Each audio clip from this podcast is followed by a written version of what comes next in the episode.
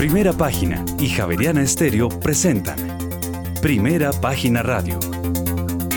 Noticias y análisis económico de Colombia y el mundo.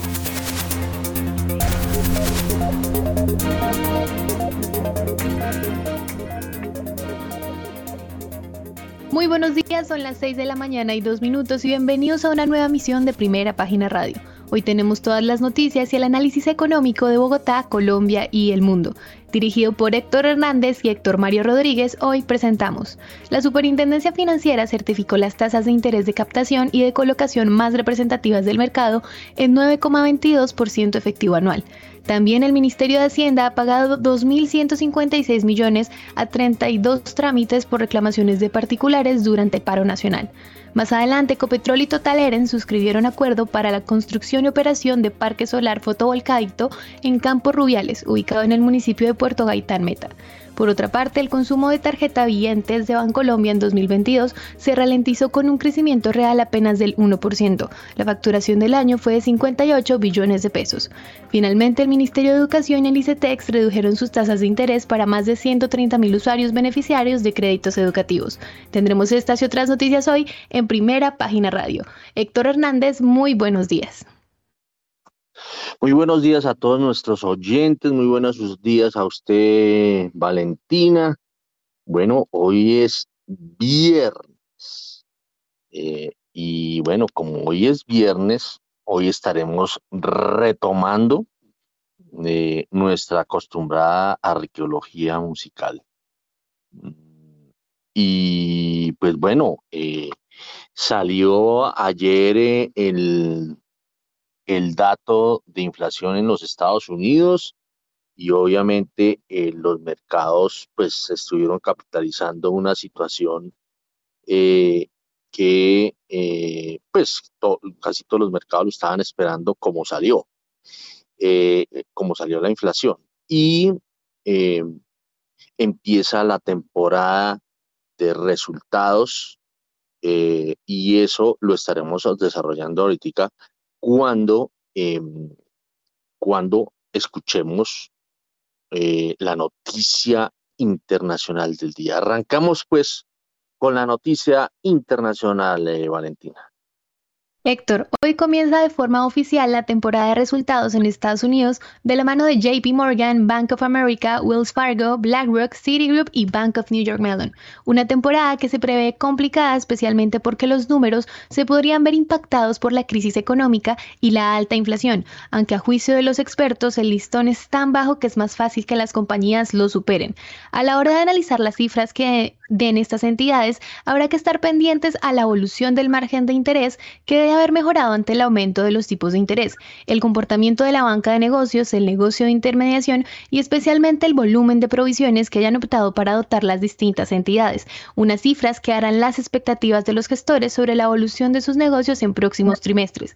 Las expectativas del consenso para el crecimiento de los beneficios del Standard Poor's 500 en el cuarto trimestre se han revisado bruscamente a la baja, del 16% al menos 4,7%, penalizados por recortes de beneficios en todos los sectores, excepto el del petróleo y el gas. En el mercado de deuda pública, los bonos continúan con la caída de los rendimientos que comenzó ayer y que parece descontar una evidente desaceleración económica.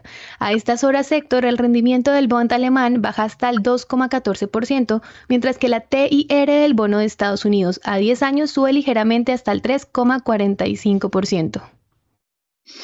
6 de la mañana y 6 minutos y veo que a esta hora Sergio Larte, el jefe de investigaciones del Scotiabank, ya está aquí con nosotros.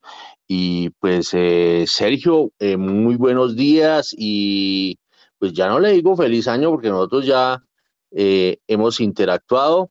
Entonces, arranquemos pues y empecemos a mirar la noticia internacional. Héctor, muy buenos días. Valentina, un, saludo para ti, sí, un muy feliz año.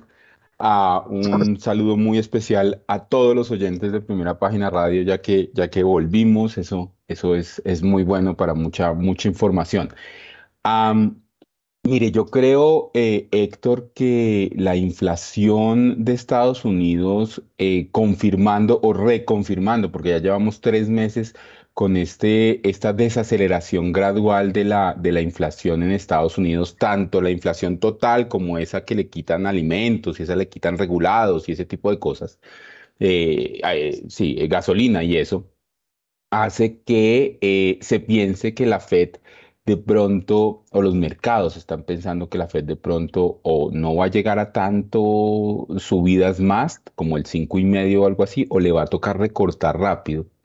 Y por eso los resultados de eh, las diferentes compañías que comienzan hoy, como lo contaba Valentina, es muy importante, porque ahí eh, ya vamos a dejar de, simplemente hacer especulaciones sobre las noticias que van a, despedir no a 10 mil, sino 18 mil personas en Meta eh, y en todas, en todas las grandes compañías viendo que de pronto se cortan eh, algunos, algunos empleos, sino que vamos a ver si efectivamente esta subida de tasas de interés le está afectando definitivamente en la parte financiera a, la, a los desembolsos de crédito y al aumento de provisiones y por eso las, los, los earnings, las, las utilidades van a ser menores y adicionalmente también vamos a tener, si no estoy mala, delta. Entonces, eh, mirar a ver si efectivamente pues, los servicios comienzan a desacelerarse porque una cosa que sí es bien importante es que la inflación de servicios en Estados Unidos no se desaceleró, se, desaceleró toda. Pero cuando uno dice, no, listo, voy a ver solamente servicios, eh, servicios de transporte, servicios educativos, servicios, ese tipo de servicios, no se desaceleró. Entonces vamos a ver si, si la economía ya se está resintiendo y depende de eso, los mercados continúan debilitando el dólar eh, suponiendo que las tasas de interés no van a subir demasiado eh, y asumiendo o una desaceleración mayor de la economía de Estados Unidos o, por qué no, una recesión leve en esa economía que en teoría mm, haría que los mercados internacionales de alguna manera tuvieran un respiro en tanto la liquidez en el mundo puede aumentar eh, y las tasas de interés van a dejar de subir. Entonces, el apetito por riesgo a los emergentes seguramente, eh, eh, que es lo que estamos viendo, va a continuar llegando. Muchas gracias, Sergio. Son las seis de la mañana y diez minutos. Vámonos con las bolsas del mundo. Así es, Héctor, pero antes una recomendación. Pay, fondo de inversión inmobiliaria líder de los colombianos con más de 15 años en el mercado, le permite a un inversionista participar de un portafolio de rentas y activos con arrendatarios de primer nivel, el cual ofrece una rentabilidad variable en función de los resultados del negocio y el potencial de valorización de las propiedades. Conozca más sobre Pay en la página web www.pay.com.co.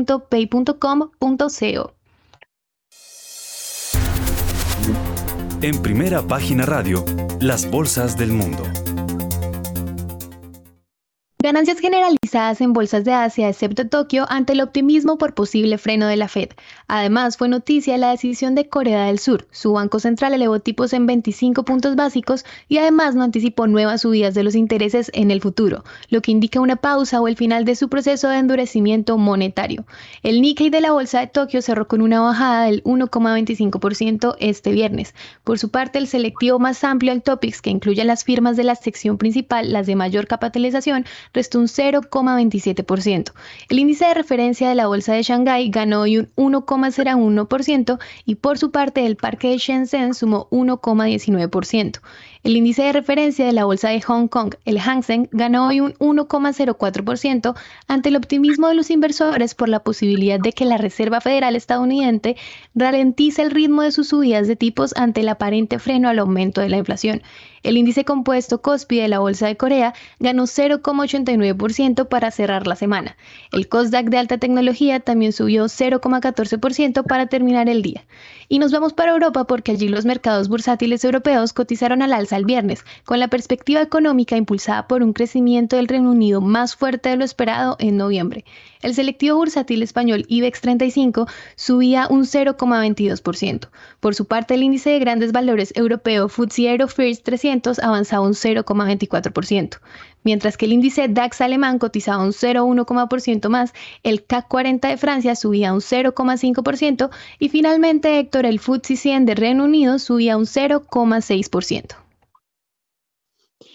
Eh, muchas gracias, Valentina. Son las 6 de la mañana y 12 minutos a las eh, 6 y 12.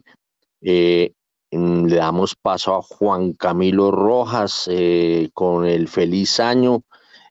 Ha reaparecido y entonces em, ayúdenos a mirar cómo están las diferentes plazas bursátiles. Vemos que en Europa van en, de subidita, pero como siempre, los mercados expectantes de algo en esta oportunidad de los resultados corporativos en los Estados Unidos, mientras por el lejano oriente eh, las cosas marchan bien, menos en Tokio. A ver, em, Juan Camilo Rojas de Credicor Capital. Buenos días. Buenos días, Héctor. Buenos días a todos. Feliz año también. Eh, bueno, ahí que, le cuento de nuevo. En Europa, pues sí, efectivamente están muy expectantes. Eh, en Europa eh, hay que recordar que estamos en, la mitad de todo el tema de lo que va a ser el abastecimiento de energía hacia adelante. Por ahora, digamos que el invierno eh, no parece invierno.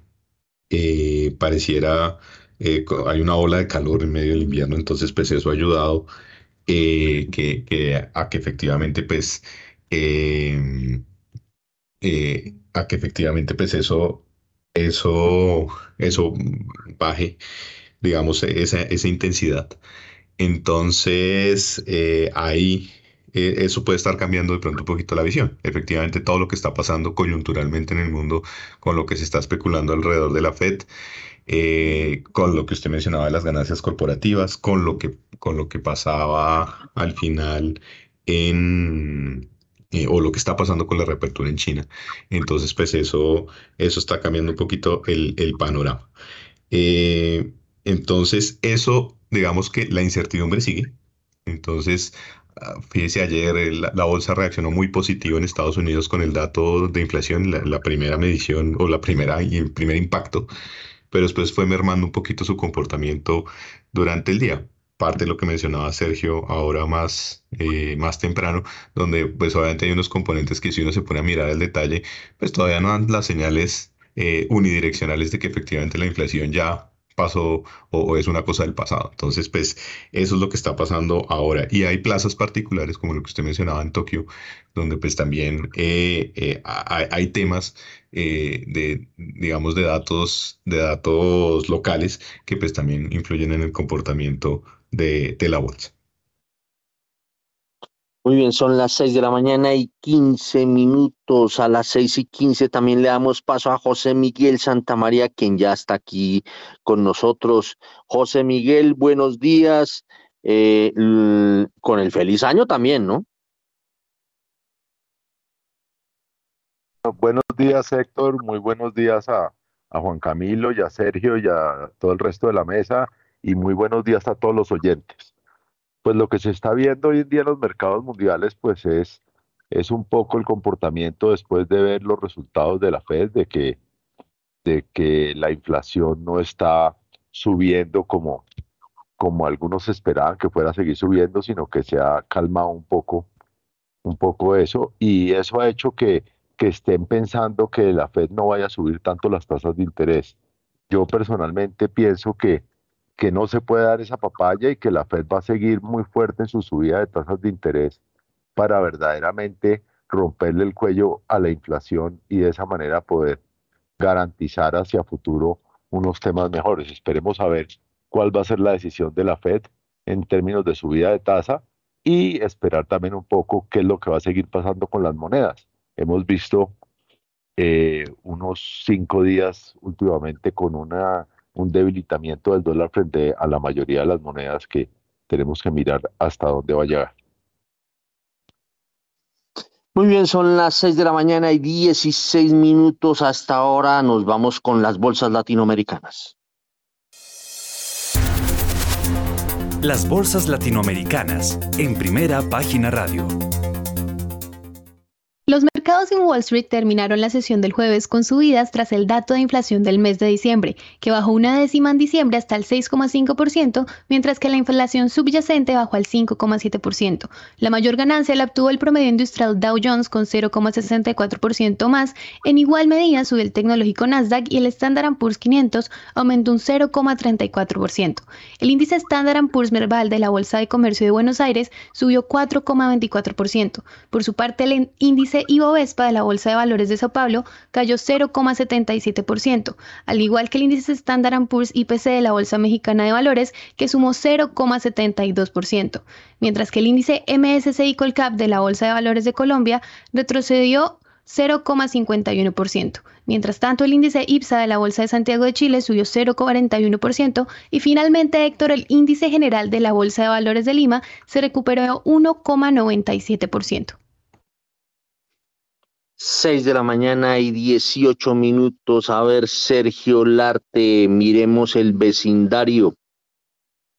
Pues pues Héctor, yo creo que lo que sucedió ayer con la parte bursátil alrededor del mundo y por supuesto en el vecindario es la reacción a que a las ocho y media de la mañana de Colombia salió la inflación en línea, como ya hemos estado hablando de Estados Unidos, y la gente de nuevo piensa que hay una posibilidad de que el apetito por riesgo en el mundo emergente continúe eh, se refuerce y eso le fue em, positivo para las bolsas eh, en, la, en la región. Sin embargo, pues seguimos con las idiosincrasias que se van a comenzar a ver en, en Brasil, por ejemplo, mm, todo el, el, el, complique y el, conflicto que hay eh, de gobernabilidad todavía eh, por, los, por los sucesos del fin de semana anterior, eh, cuando, cuando eh, se tomaron el Capitolio.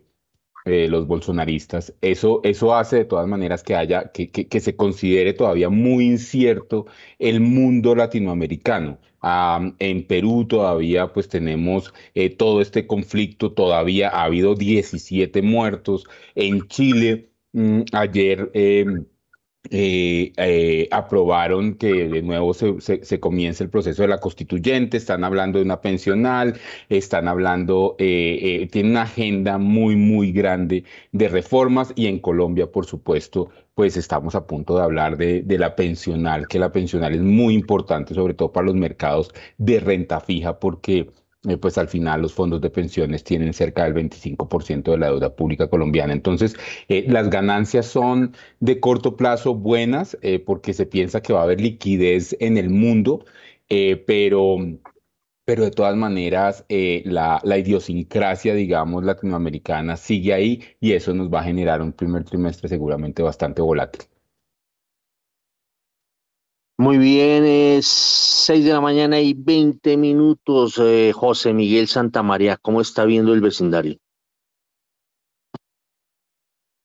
Pues como, como dice Sergio, estoy totalmente de acuerdo con él. Estamos acá en Latinoamérica, pues en una especie como de bomba de tiempo, como una burbuja, porque pues claramente el triunfo de Lula, más el triunfo de, de Petro acá el año pasado, más lo de Boric en Chile, pues está generando unos cambios, unos cambios estructurales en los gobiernos y en los estados, eh, un cambio de rumbo que, que está generando muchas reacciones, tanto sociales como reacciones también de los inversionistas. Entonces, tenemos que esperar a ver cómo sigue eso y yo sigo siendo muy pesimista sobre el rumbo de Latinoamérica en términos de crecimiento económico y en términos de llegada de inversión extranjera. No sé Ustedes vieron, ayer hubo esta emisión de bonos de Copetrol en el exterior que salió una tasa pues muy, muy alta. Uno pensaría que, que pues están pagando, ya se está pagando una prima muy alta para conseguir recursos para entidades pues de la solidez como la de Copetrol. Bueno, eh, 6 de la mañana y 21 minutos, pero yo le pregunto a usted, eh, como, digamos, como, como un personaje que, que, ha estado metido en el, en el tema de mm, bursátil, pues e, es obvio que en la, el tema de tasas no es que sea porque Copetrol salió, sino porque las tasas están altas en todo lado, ¿o no? Eh, sí, no, Héctor. Nadie está diciendo que las tasas no están altas en, todas partes. El problema es el diferencial de tasa entre el bono del Tesoro americano, que es el bono cero riesgo, y la tasa a la que tuvo que salir Ecopetrol para conseguir los recursos. Porque tuvo que salir a casi 550 puntos básicos por encima, por encima de la tasa del bono del Tesoro americano, que es la tasa de referencia. Entonces, Si nos acordamos, Colombia como emisor, hace un mes que salió más o menos, salió como a 450 básicos de diferencia frente a bono del Tesoro, que para Colombia también era una tasa muy alta, era una tasa de alrededor del 8%. Pero el tema es, la referencia sobre la tasa del Tesoro. Y esto fue 550 puntos básicos, o sea, que Copetrol tenga que salir 100 básicos por encima de Colombia, pues sí es un diferencial que, que vale la pena estudiar. 6 y 23, a ver, eh, em, Sergio Larte está levantando la mano. Sí, mire, yo, yo sí he hecho, el, el, el, hecho es, es absolutamente, eh, pues está ahí la cifra. José Miguel eh, lo, lo describe bastante bien.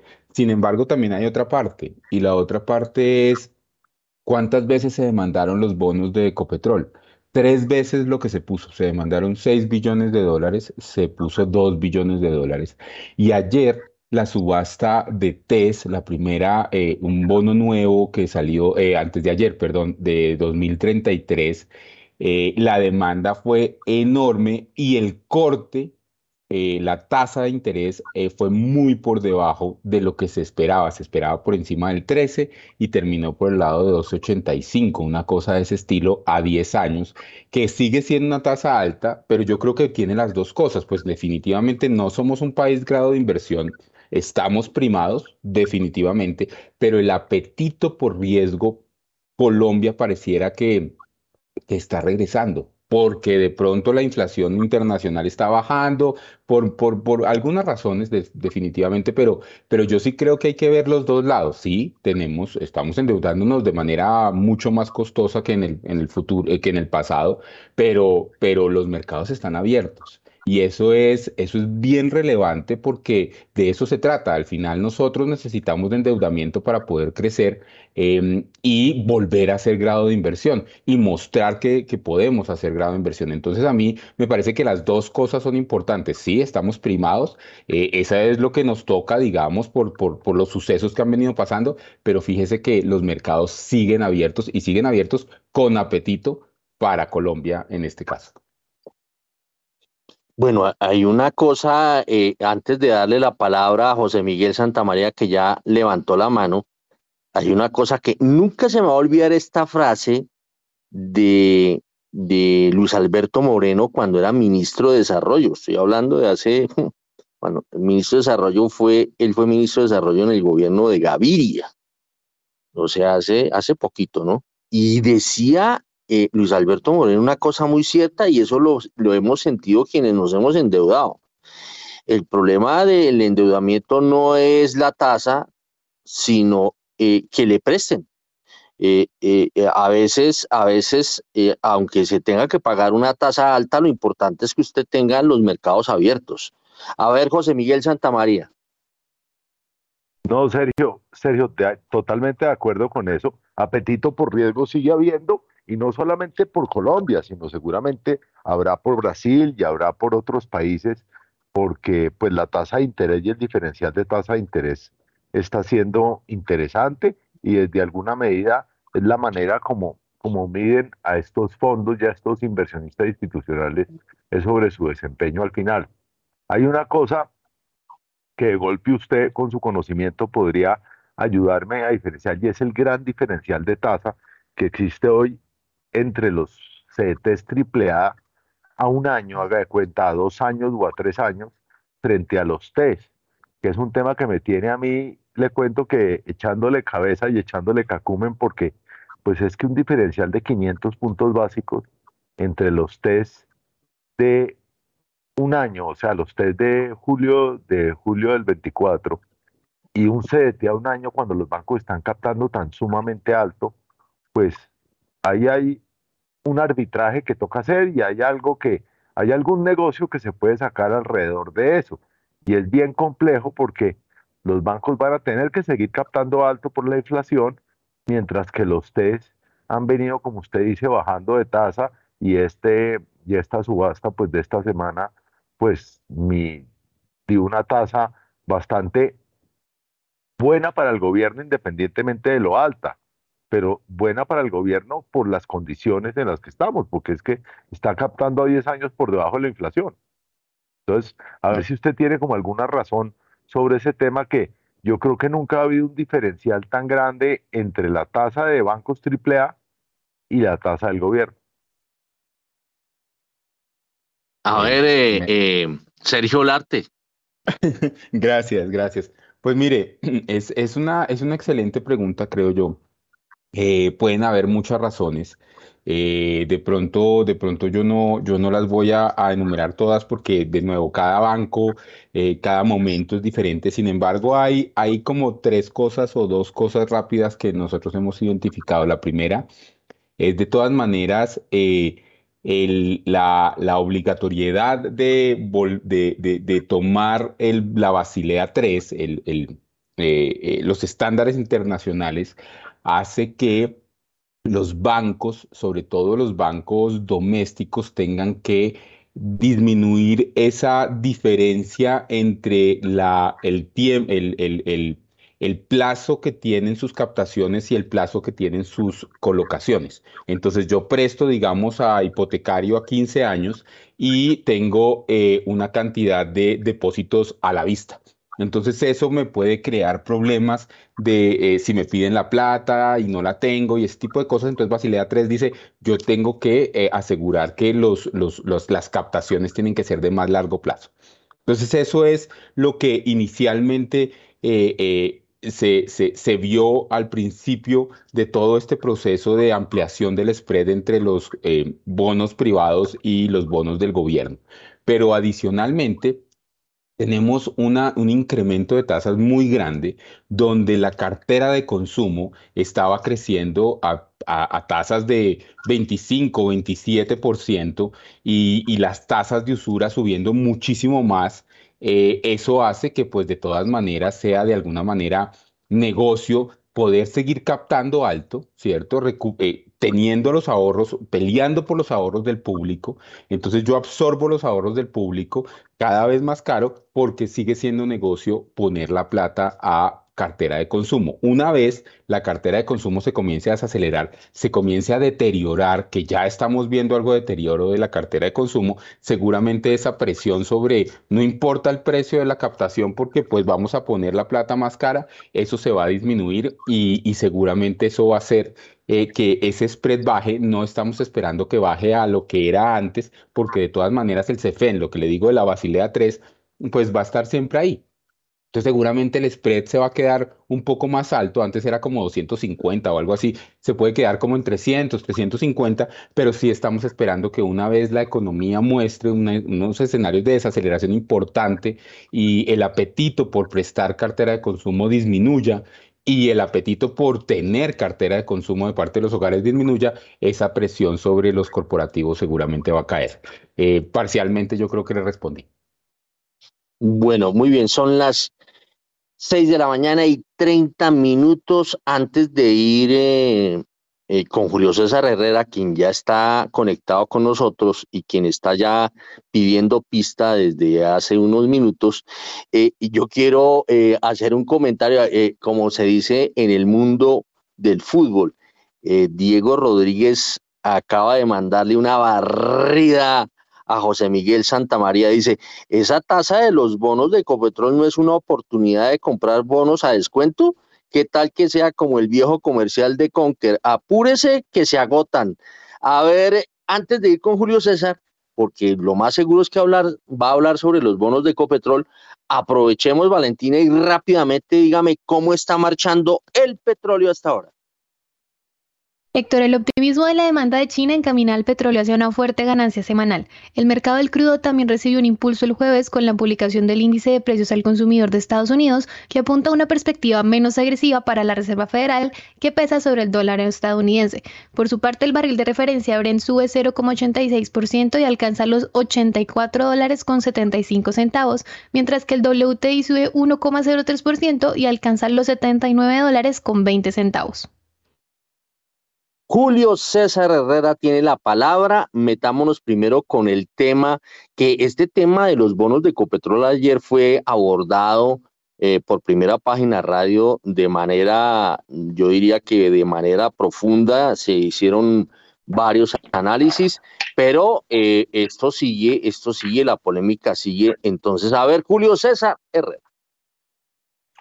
Héctor, muy buenos días. Buenos días a la mesa de trabajo, los compañeros analistas y los apreciados oyentes de primera página. Feliz viernes. Sí, quisiera hablar, y dada la buena conversación que eh, José Miguel trae eh, también y Sergio eh, con el tema de los bonos. Mire, yo lo veo de esta manera. Yo estaba mirando la emisión de Copetrol de las últimas, la del 2020.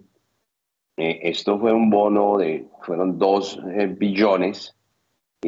Tuvo una tasa en ese momento, eso fue abril 24 de 2020, del 7%, 10 años, tasa de cupón 6,875. Pasamos al 21 en el 21 eh, hubo una emisión en octubre 27 del 2021.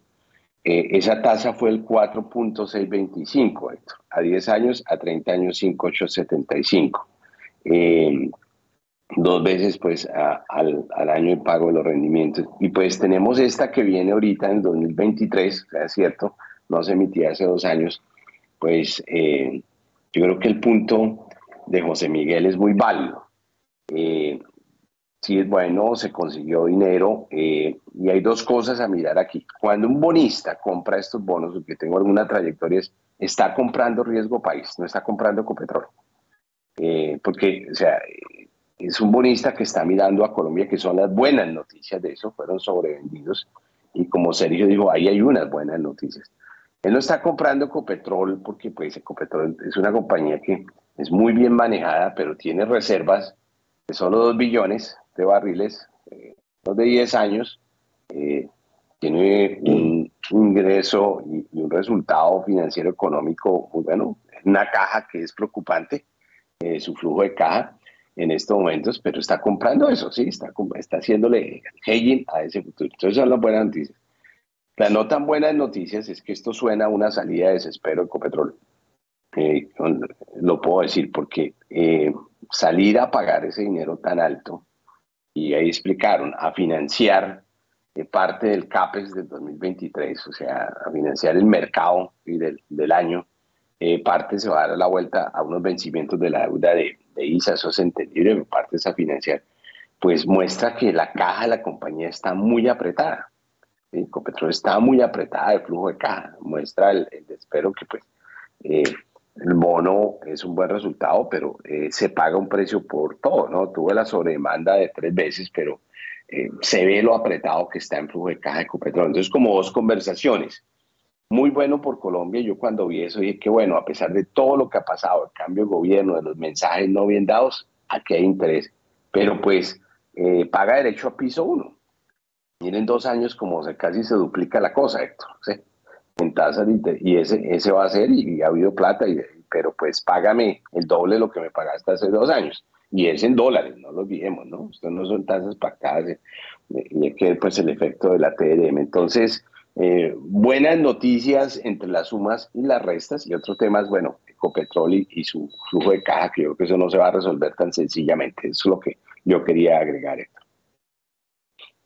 Bueno, ¿y el petróleo? Bueno, moviéndonos al precio del petróleo, Héctor, seguimos con una estabilidad en precios, digo estabilidad porque hemos llegado a, precios muy bajos, tenemos un Bren en 84, 81 en el momento, si uno mira la, curva de lo que pues ha ocurrido, eh, digámoslo, en la última semana, eh, se ha estado fortaleciendo. Venimos de un 9 de enero de 78, 48 el Bren, y parte es lo que pues hemos venido hablando en las semanas, que es también buenas noticias de ver eh, este tema de China, donde se predijo, se predijo que la demanda se va a expandir más o menos en 800 mil barriles al día en el 2023 para China. Cuando uno mira la gráfica de China, porque a veces no hablamos, mire, China viene a consumir 4.7 millones de barriles en el 2000. Estamos en el 23 cerró con 15.8 millones de barriles en 2022 y creemos que va a haber 800. Eso es casi cerca hacia un millón de barriles. Esas son buenas noticias que tenemos en el momento. Y usted ayer me preguntaba, Héctor, ¿eso no vas a poder seguir incrementando un poco más los precios? Entonces, la respuesta es, eh, parte de eso ya está factorizado, por eso es que vemos cómo se estabilizó y se está tratando de anclar casi en los 85, eh, con alguna dificultad. El Bren está jalando el WTI y pues una, eh, una nación que tiene un consumo de estos y este crecimiento sí mueve la aguja. Eso sumado pues a, las decisiones de que toma OPEC, el impacto de las sanciones rusas que no, no son muchas, va a haber unas, o sea, no han sido no, visibles. Eh, y pues las noticias de ayer, como Sergio ah, lo mencionó también, ayer fue un día muy importante, Héctor, y, y ayudó a ponerle soporte a estos precios bueno, algunos no le pegamos, hubo quien dijimos que iba a ser 6.3 eh, eh, el hecho del índice de precio al consumidor y cuando uno mira el core de inflación, que es quitarle a la inflación eh, combustibles y, comida, pues está, está alto, están 5 o 6% más o menos, pero, pero uno se da cuenta de que hay, hay luz al otro lado del túnel, es una buena señal, eso va a impactar los mercados. Eh, accionarios y pues le da un respiro a los precios del petróleo y por eso es que tenemos ese precio que nosotros estamos viendo y creemos que vamos a estar eh, sosteniéndonos en los 80, Bren, que es bueno, no bajar a los 70 y pico, que esa ha sido la gran pregunta. ¿Será que nos vamos a descolgar de 70 al sur de 75 y ver precios de 65 ahorita en el 2023? Y el año hay que dividirlo en dos eh, para que nos empecemos a, a organizar en las charlas que vamos a tener la mitad del 2023 y la segunda mitad, primer semestre y segundo semestre. Creo que vamos a navegar debido a estos factores, eh, China, que sigan saliendo las cosas bien allá desde el punto de vista de apertura, demanda, el año lunar chino, los chinos empiecen a viajar y ese nos puede dar ese, navegar entre 80 y 87 dólares en calidad Y la segunda parte del año, que donde sigan las cosas bien, que se trate de eh, evolucionar aún más y resolver este conflicto Rusia-Ucrania y la situación europea, podamos llegar a ver al fin del año un precio un poco más alto, pero aún no podemos predecir eso. Eh, hay que cuidar de esta demanda y esta demanda va a ser cuidada en parte por qué va a seguir pasando en las economías del mundo eh, con este proceso inflacionario, pero hay, esperanza y vemos luz al otro lado del túnel, sobre todo para los países desarrollados y, que tienen economías muy dinámicas. Estoy con eh, el amigo José Miguel. Es diferente un poco la historia latinoamericana en términos de inflación y recuperación económica. Bueno, son las 6 de la mañana y 40 minutos y antes de irnos con las referencias veo que está conectado Guillermo Valencia eh, y metámoslo acá en la polémica, aunque hay que decir que esta colocación de bonos fue el miércoles, no fue ayer, fue el miércoles, y el miércoles fue cuando se abordó el tema prácticamente, eh, o no, ningún prácticamente en directo aquí por primera página radio por Javeriana Estadio por los 91.9. Vámonos con Guillermo Valencia. ¿Usted dónde está en este momento, Guillermo? Buenos días y feliz año. Don Héctor, muy buenos días, un feliz año para ustedes, para los colegas y por supuesto para la gran audiencia de primera página. Estoy de nuevo en Florianópolis. Bueno, a ver, cuente cuentos, a ver, ¿cómo, ve esto de una colocación, perdóneme, ajusto, ajusto eh, eh, eh, el tema de la colocación, eso fue el martes la colocación y el miércoles Héctor Mario Rodríguez abordó el tema. A ver, Guillermo Valencia. Pues Héctor, digamos que pues yo veo como que tácticamente en este instante una colocación de bonos es estratégica, pues porque había una corrección en el dólar. Y digamos que después de toda la euforia que existió, llamémoslo en noviembre y diciembre, o mejor el pánico, la euforia en el dólar, el pánico en el peso, eh, pues ha habido una corrección importante. Ahora bien, eh, en el contexto macro actual en que nos encontramos, existen varias señales que indican que el ciclo del dólar fuerte aún no ha terminado. Y para entender el ciclo del dólar fuerte no hay que mirar solo los commodities, hay que mirar sobre todo las otras monedas de reserva.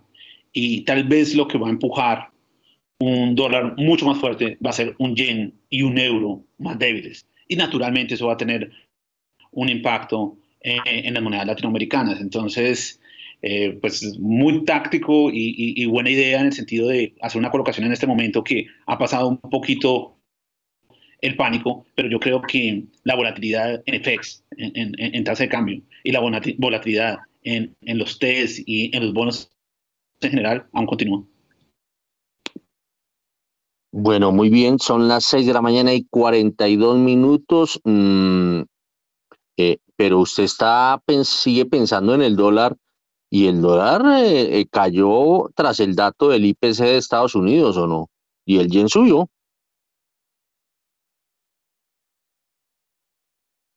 Guillermo. Héctor, bueno, algo pasó con la conexión. Estabas diciendo que el dólar cayó porque el dato del IPC de Estados Unidos, la inflación comenzó a bajar. De, hecho, la tesis de nosotros es que la inflación tenía que corregir. O sea, nosotros veíamos que en el 2022 lo que no se vio fue la inflación. En el 2023 va a ser un proceso de desinflación importante, tal vez lleguemos a niveles del 4%. Y eso no necesariamente son malas noticias, son buenas noticias para la economía americana. Entonces, nosotros eh, pensamos que muchos de los flujos eh, que hay en el mundo van a volver acciones que están supremamente baratas, que son rentables, que tienen modelos de negocios sostenibles, es que simplemente pues había un pánico eh, excesivo en el 2022 y eso también puede ser un, un, detonante de, de, un dólar fuerte. Es que, es que el tema con el dólar es que el dólar eventualmente sí va a ser débil porque hay muchas cosas en Estados Unidos que están pasando, pero ¿cuál es el contendor? ¿Cuál es el contrincante? Europa, el euro. Tiene una dependencia estructural de energía y tiene un tema geopolítico tremendo. Hay una fragilidad impresionante en Europa, entonces el euro no es. El yen no, no tiene cómo hacerlo por ahora. Y el yuan, China está haciendo las reformas, pero aún su sistema financiero no está listo. Entonces, para que exista un dólar débil, tiene que existir un dólar supremamente fuerte que crea tanta tensión en el mercado que hace que se cree un nuevo Plaza Accord como pasó en 1985. Entonces yo creo que la volatilidad en el dólar es normal, esas variaciones, pero la megatendencia de los próximos seis meses, yo sigo viendo un dólar supremamente fuerte.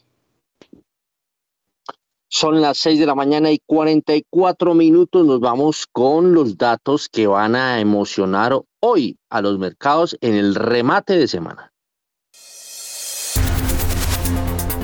En primera página radio, las claves de la jornada.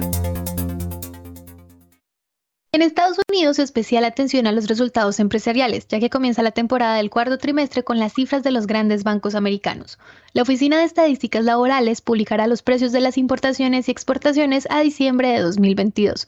La Universidad de Michigan revelará sus índices de expectativas, condiciones y sentimiento de los consumidores correspondientes a enero.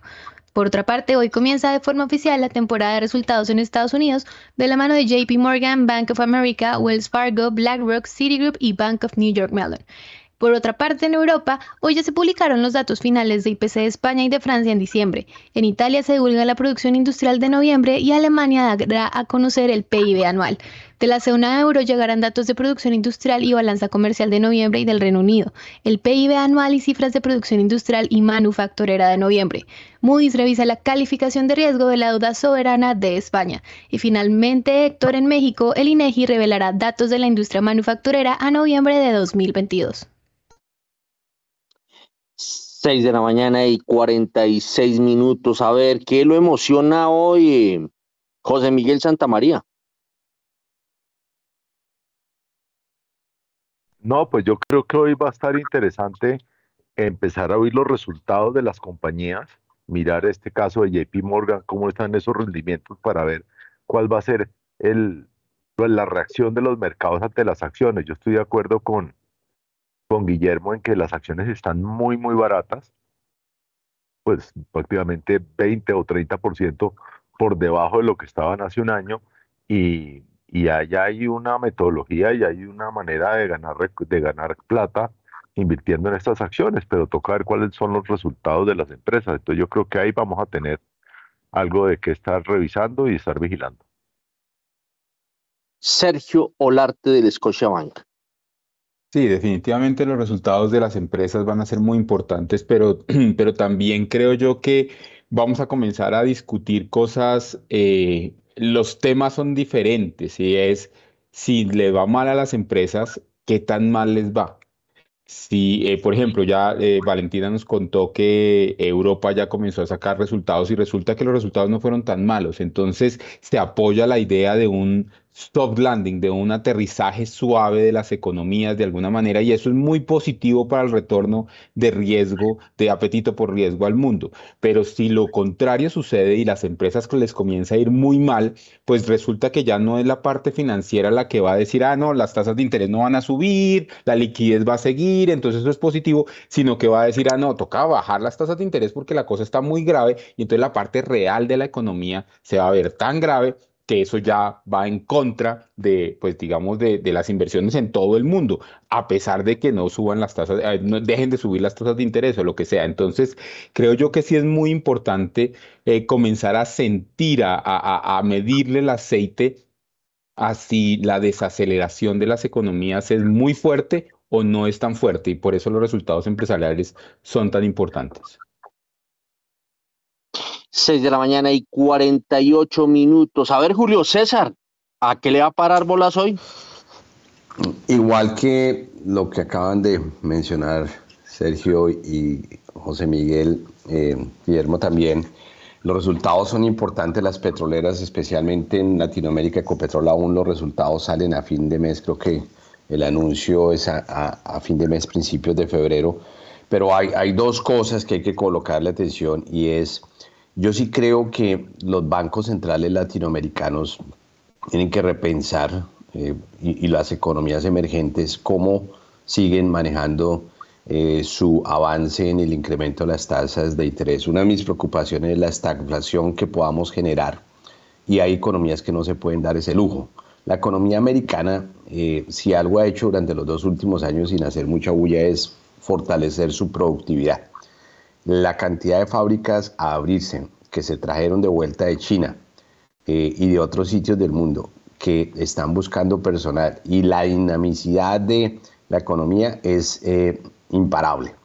Y aquí en los Estados Unidos se está pensando en, bueno, listo, ¿será que el próximo incremento que hace la Fed, 25, eh, 50 puntos básicos, ese lujo no lo podemos dar en economías latinoamericanas porque podemos llegar a generar un efecto totalmente contrario, afectar el empleo, afectar el consumo, y voy a precios de, consumo de carbón, en un medio donde los precios de la mano de obra pues están, están subiendo. Entonces hay que colocarle mucho cuidado a la reacción que tiene la ola de lo que se anunció ayer con respecto a inflación y qué significa eso para las economías latinoamericanas. Entrando un poco más en petróleo, Héctor, y no quería dejar pasar la oportunidad Venezuela creo que va a estar otra vez en las noticias y la razón es porque eh, ConocoPhillips, que se suma a Repsol y a otras compañías que ante eh, la apertura que la administración Biden ha empezado a facilitar, eh, como todas tiene deuda en Venezuela, o sea, Venezuela les debe a todas,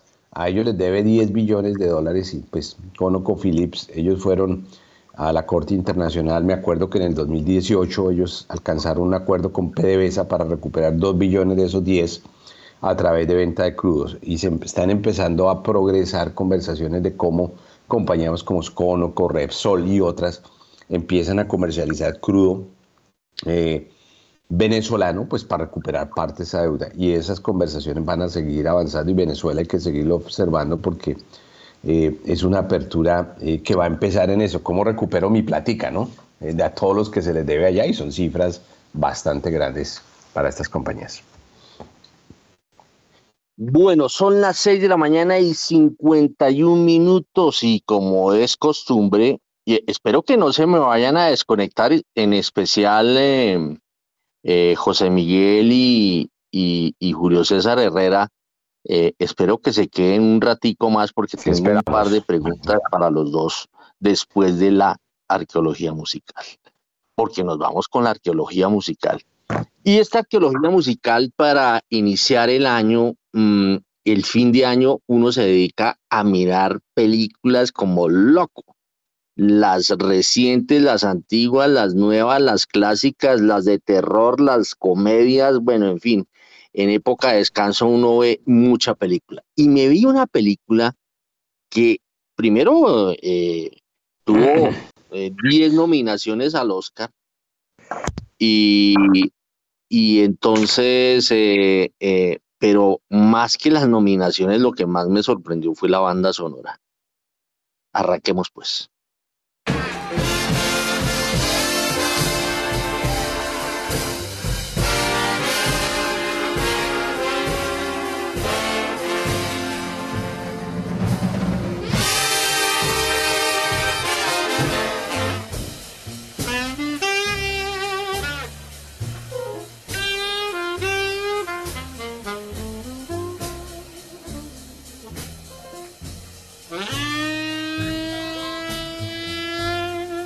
Esto es un clásico musical. Esto es eh, Gypsy Blues de, de, un personaje que en su nombre de pila es Edward Kennedy, ¿no? Y no es que sea eh, de los Kennedy, de los Kennedy, de, la familia eh, presidencial de los Estados Unidos, sino es nada menos que Duke Ellington. Esta es una, una una, un tema que por allá de, los años 50, de los años 40, y eh, eh, se nos fue en mayo de 1974. Pues esto hace parte de esta banda sonora y escuchemos pues el tema clave de la película de la cual mm, vamos a mirar música.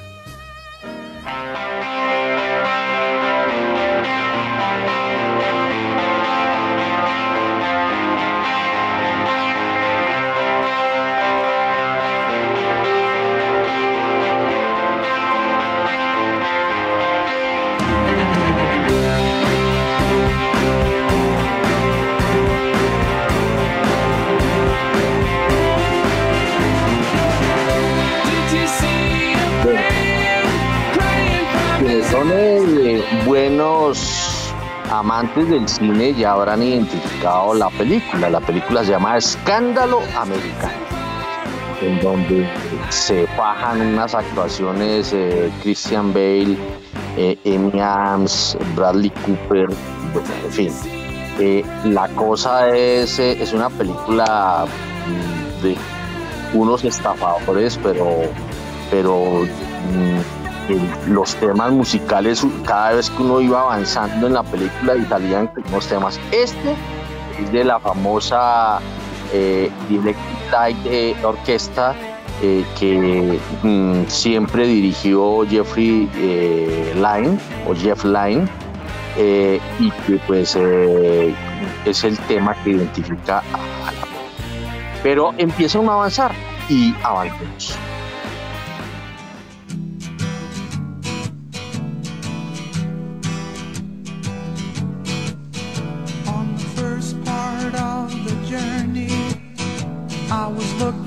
All the life.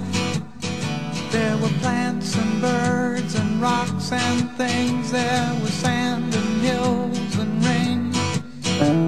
The first thing I met was a fly with a buzz and the sky with no clouds. The heat was hot and the ground was dry, but the air was full of sound.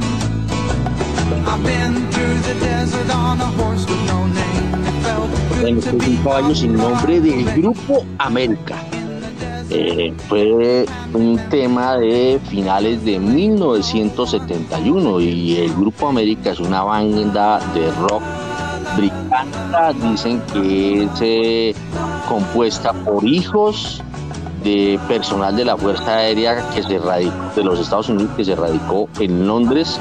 En, eh, y nos vamos al siguiente tema.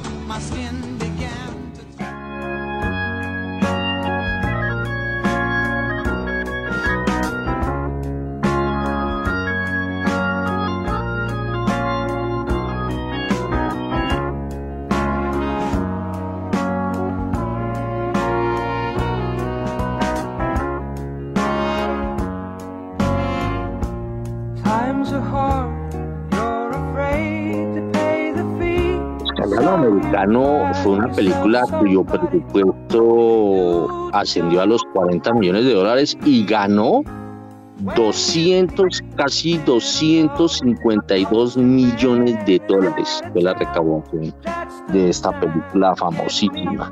Y estamos escuchando a una banda eh, que se llama Still Dan y este es trabajo sucio. Avanzamos con Oscar Peterson.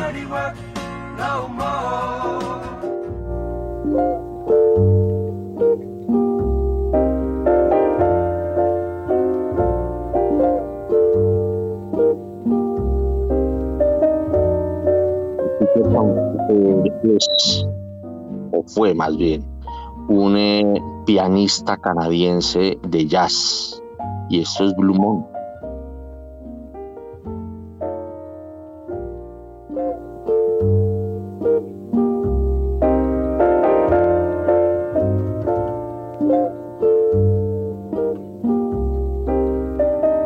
Jeff no solamente eh, eh, participó en eh, el tema que identifica a Escándalo Americano, sino que también hizo su aporte. Vamos con Corriente de Estrellas.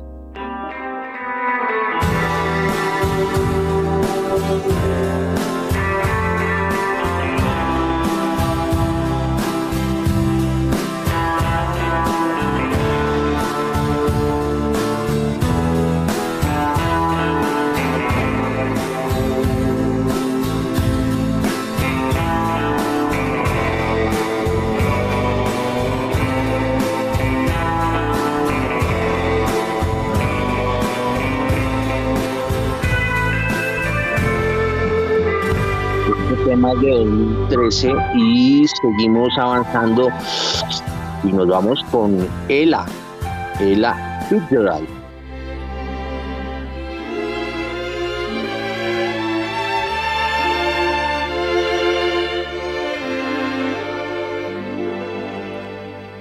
I feel a sudden urge to sing the kind of ditty that invokes the spring. So control your desire to curse while I es un tema de Paul Porter que interpretó eh, Ella Fitzgerald, quien se nos fue por allá en 1996. Pues eh, y, y como se van dando cuenta, cada tema que aparece es, es un temazo ¿no? en esta banda sonora de la película Escándalo Americano. Y nos vamos con un clásico de la música disco por allá de 1977.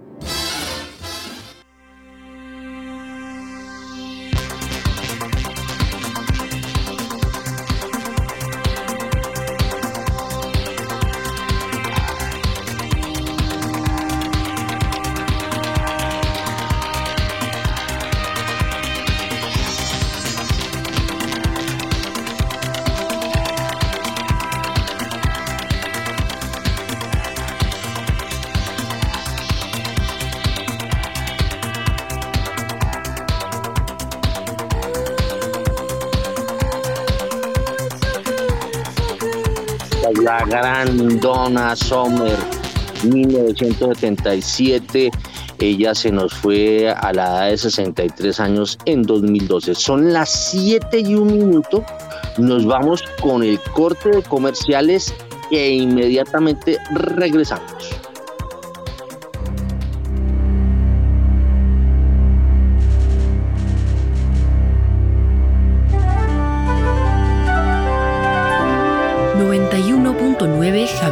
Estéreo, Bogotá. HJKZ. 45 años. Sin fronteras.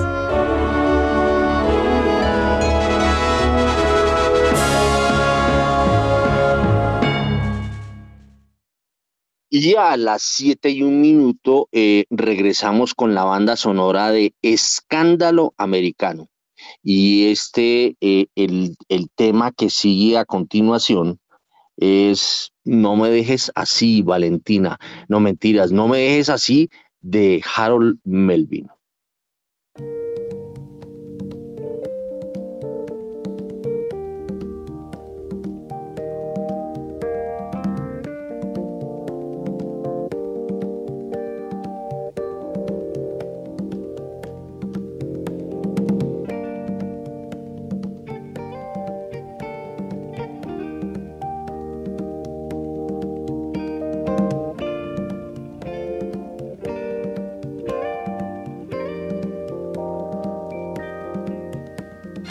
Es de Harold Melvin.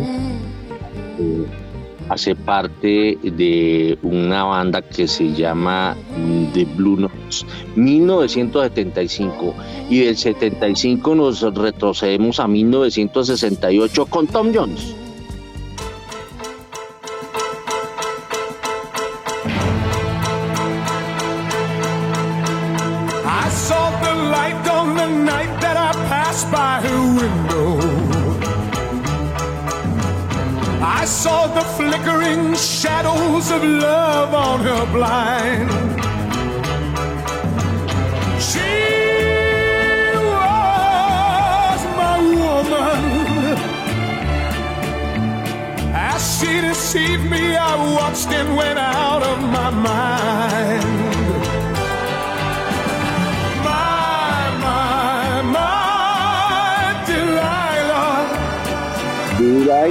Dalila 1968 y avanzamos con un tema de Elton John 1973.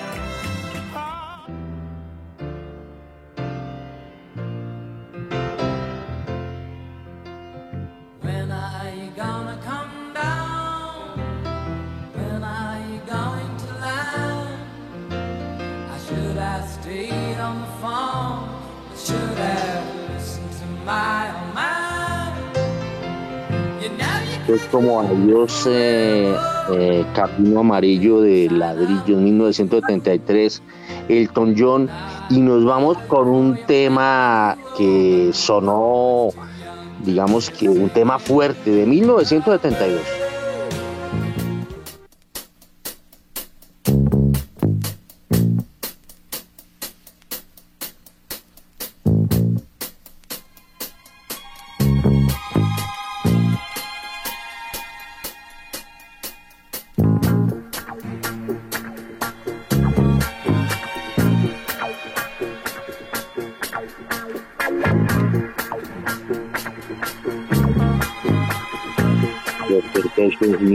1972. Avancemos un poco este tema, que este tema dura 11 minutos, pero escuchemos las voces del grupo.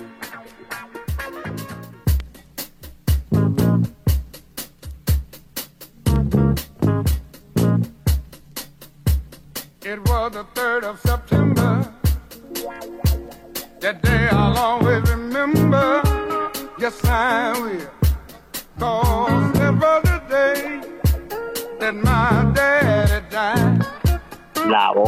Los Temptations empieza a escucharse cuatro minutos después de que empieza la canción.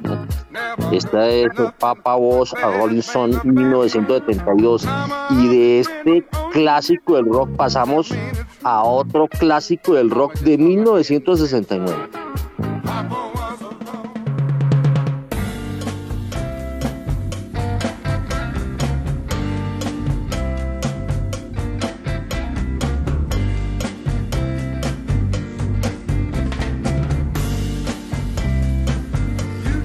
Famoso Carlos Santana.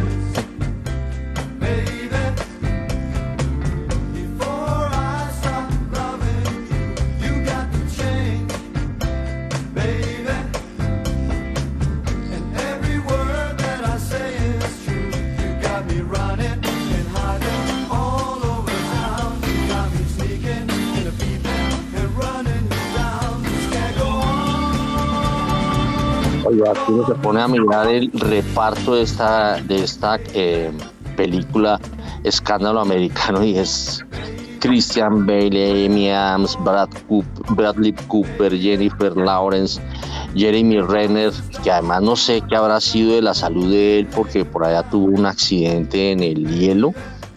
Eh, aparece Michael Peña y nada menos y nada más que el señor Robert De Niro. Eh, mejor dicho, un compaso de esa película. 10 nominaciones, ¿no? Nominación mejor película, mejor comedia eh, musical, eh, mejor actriz, mejor actor, todo, mejor dicho, y no se ganó ni uno, ni un Oscar. Dejemos a, a Santana y vámonos con Maísa Cara.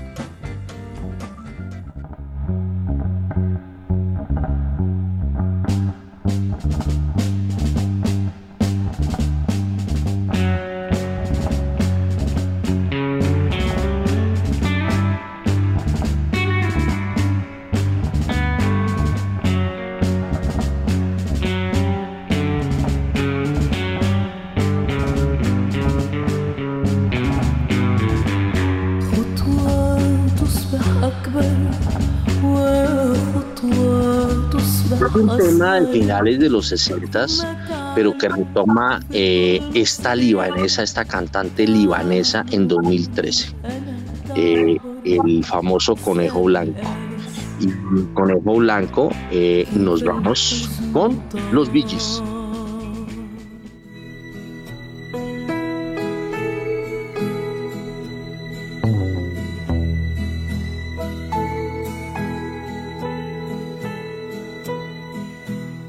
I can think of younger days when living for my life was everything a man could want to do.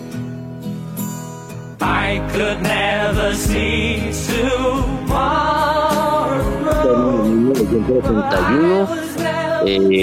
Era antes de la consagración, aunque ellos estaban muy bien rankeados, solamente a mediados de los 70 cogen una fuerza inusitada, los famosos Bee cómo se repara un corazón roto. Y nos vamos a To The Station, 1988.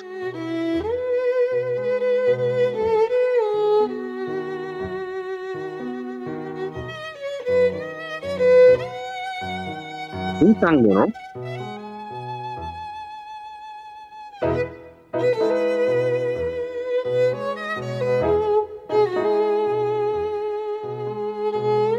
De Evan 1988 y del 88 retrocedemos al 73. When you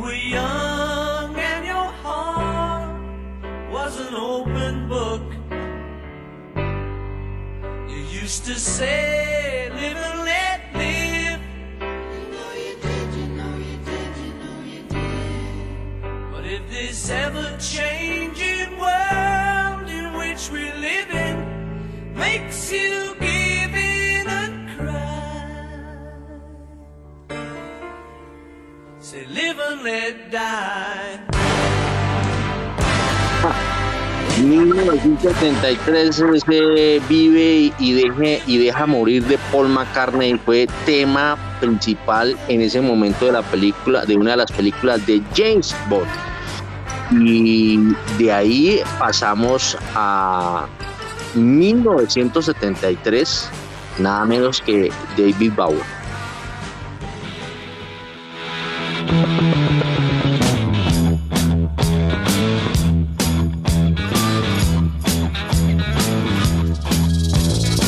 Small jean snuck off to the city, strung out on lasers and slashback blazers, and ate all your razors while pulling the waiters, talking about Monroe en el genio 1973 eh, Bowie murió en 2016 a la edad de 69 años y vamos a terminar eh, eh, esta banda sonora eh, que estamos dejando por fuera por lo menos 12 temas, todos buenos. Vámonos con el cierre y el cierre se lo dejamos a Frank Sinatra.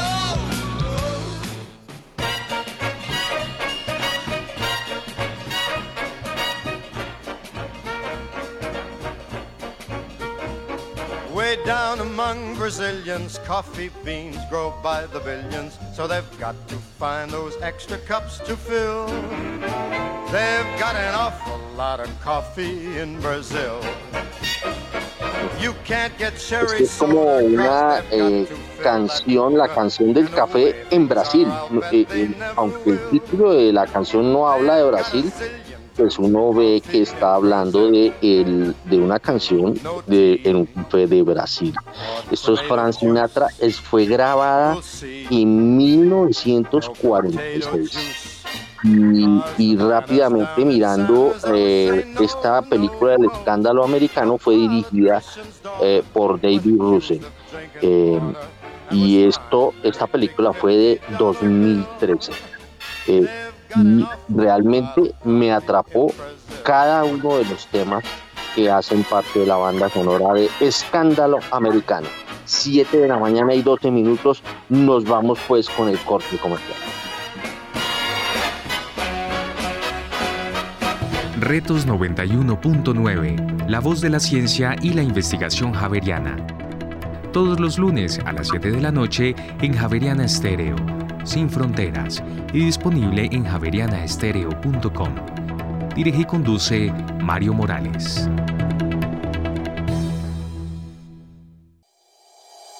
En Acciones y Valores, nuestra prioridad es construir la mejor versión de su futuro financiero.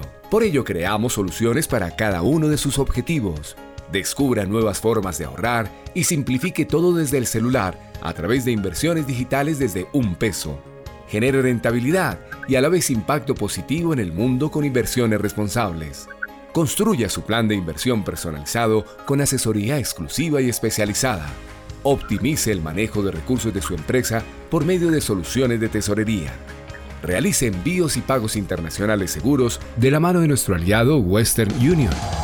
Es momento de crear metas juntos. Conozca la mejor forma de hacerlo. Contáctenos en www.axivalores.com o al WhatsApp 323-236-5222, vigilado y regulado por la Superintendencia Financiera de Colombia.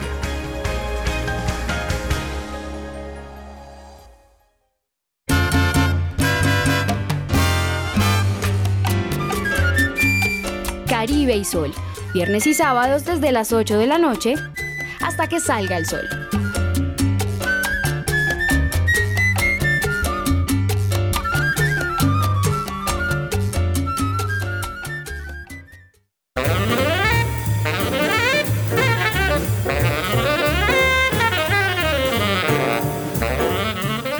La improvisación en el jazz es como perderte dentro de tu propia casa.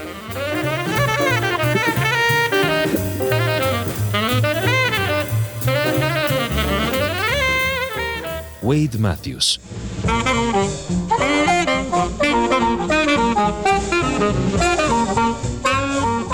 Javeriana Estéreo, sin fronteras.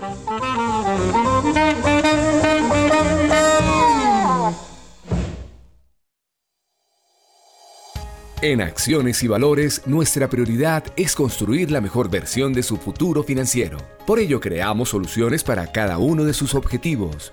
Descubra nuevas formas de ahorrar y simplifique todo desde el celular a través de inversiones digitales desde un peso. Genere rentabilidad y a la vez impacto positivo en el mundo con inversiones responsables.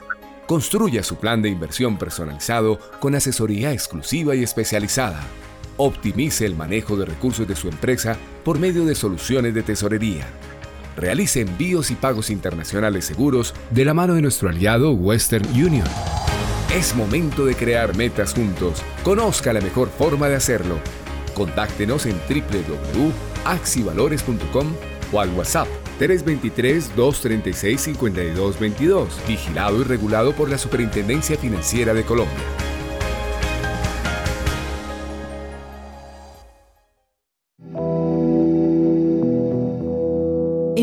Rincones más remotos del territorio nacional, hay personas cuya vida ha seguido adelante, pese a que el conflicto armado las afectó en el pasado. 50 vidas, una serie radial de la Coalición Internacional de Sitios de Conciencia y Javeriana Estéreo. De lunes a viernes a las 12 del mediodía y al finalizar Bitácora, disponible en javerianaestereo.com. Javeriana Estéreo, sin fronteras. 7 y 17 de la mañana y para la ciudad de Bogotá y la Sabana se prevé cielo entre parcial y mayormente nublado, lluvias sectorizadas en horas de la tarde y noche con una temperatura máxima, Héctor, cercana a los 18 grados centígrados. Bueno, a las 7 de la mañana y 17 minutos yo les había dicho que tenía un par de cositas para que me los ayudaran a mirar y a examinar los analistas. Eh, mm, y tienen que ver, y voy a soltar las, los dos temas atados. Eh, uno, eh, se ha hablado mucho de las acciones, pero yo quisiera saber el tema de renta fija en los Estados Unidos que mm, bola bola le, le pega a la renta fija colombiana. Yo quiero saber, nadie ha hablado para dónde van los, los tesoros de los Estados Unidos. ese es un punto que me despierta inquietud sabiendo eh, ya los datos de inflación de los Estados Unidos, cómo marcha la inflación y sabiendo eh, la política monetaria que ha trazado eh, la Fed en los Estados Unidos. Entonces, quiero saber esto para dónde va a apuntar y si eso va a incidir obviamente en la renta fija colombiana. Y el segundo tema, y sobre ese yo quisiera arrancar, tiene que ver con las remesas que vienen de los Estados Unidos. La pregunta la hago porque la demanda de trabajo, hace poco lo discutíamos con Diego Rodríguez, la demanda de trabajo en los Estados Unidos es gigante. Eh, y, por consiguiente la posibilidad de que mucho colombiano esté allá mandando platica para acá, pues es grande. Mire, hay un informe que hizo eh, nuestro eh, coordinador periodístico Jorge Goyeneche, hay que darle el crédito a Jorge, él, él se puso en la tarea de mm, sacar o de cuantificar a, a, qué nivel llegaron las remesas de Colombia, o más bien las remesas de los colombianos que enviaron al país durante todo 2022. Eh, las cifras que habían en ese momento que publicó el informe eran con corte al 23 de diciembre y lo que hizo fue una proyección de la última semana. Eh, y uno observa que las remesas de trabajadores superaron, y ese dato va a salir oficial hoy, superaron los 11 mil millones de dólares. Eh, y además nos cuenta ese informe de, de, Jorge Goyeneche, que por ejemplo la inversión extranjera de portafolio eh, mm, superó los 2.100 millones de dólares y que la inversión extranjera eh, eh, total, la inversión extranjera directa, creció casi 60% y superó o se acercó a los 11.500 millones de dólares. Con esos datos, en especial el de las remesas, que superan los 11 mil millones, quiero preguntarle a Julio César y enseguida le preguntaré a José Miguel, a, Sergio y a, Munir eh, eh, el tema de la renta fija y pues obviamente este, estas implicaciones que de, de las remesas. Pero arranquemos con Julio César, que está metido allá en Estados Unidos. ¿Cómo es la cosa es así como me lo, está, me lo ha pintado Diego Rodríguez, porque Diego Rodríguez dice que la avalancha de remesas va a ser todavía mayor. A ver, Julio César Herrera. Héctor, gracias. Eh, sin ser un experto en renta fija, sí es muy claro que hay varias alternativas de renta fija en los Estados Unidos. Eh, y, entre ellas uno pues ve eh, los fondos cotizados en bolsa, están los fondos del gobierno y otros fondos particulares. Eh, el comportamiento no fue fácil durante los primeros tres trimestres del año pasado. Si ustedes miran los fondos eh, y todo el mercado accionario tuvo una reducción significativa. toda la inversión de fondos de pensiones sufrió bastante, pero hacia el final del año, a pesar de Em, las expectativas que habían de una posible recesión, uno ve y lo está viendo en este momento una recuperación. Están los fondos del Tesoro también que siguen siendo pues un referente, y sé que Guillermo Valencia habla mucho de eso. Y, este pues ha sido, digámoslo, como lo más atractivo. Salto a lo del el tema eh, que usted, la segunda parte, que lo conozco un poco mejor. Hay más o menos unos 12 millones de vacantes en, de en los Estados Unidos de posiciones en actividades no especializadas y esas vacantes aún no se han podido llenar y la razón es antes de pandemia y durante pandemia muchas de las personas que estaban ya en una edad superior a los 55 la pandemia los llevó a convencer los 55 y 60 años en los Estados Unidos porque pasó también en Inglaterra a que de pronto era mejor el retiro y cuidar su salud y cuidarse en los últimos años y hubo un acelerado retiro de trabajadores. Eh, muchas personas que estaban aquí también eh, en tipo migratorio temporal volvieron con la pandemia a sus sitios de origen. Eh, el tema de los subsidios ayudó a que algunas personas salieran de la fuerza laboral y todo eso generó ese espacio. ¿Por qué digo que va a crecer? Porque la diferencia entre las monedas latinoamericanas y el dólar, no solo con los colombianos, sino con el resto de Latinoamérica, excepto la americana, pues sigue siendo amplia. Y si es buen negocio y buena oportunidad financiera para las personas venir a trabajar aquí eh, y poder hacer esos envíos. Hay un gran número de colombianos que han entrado de manera legal y otros no legal eh, que están trabajando aquí, porque la demanda y la productividad americana y lo que yo hablaba, la apertura de todas estas fábricas que se están haciendo y la mano obra que se viene para el 2023 en las diferentes fábricas de chips, fábricas manufactureras, es altísima y no hay suficiente personal para, para hacerlo. Adicionalmente, se espera que durante el 2023 el gobierno americano flexibilice a través de sus sistemas de migración el poder obtener visas de trabajo temporal. Llegar aquí normal, como llegan a trabajar de manera temporal, entrar por la puerta correcta y derecha y eso va a ayudar a llevar. Entonces yo sí creo que Sergio está en lo correcto de que eh, ese número solo va a incrementar, además porque pues eh, los ajustes salariales, los salarios que se están pagando ahorita también son buenos salarios.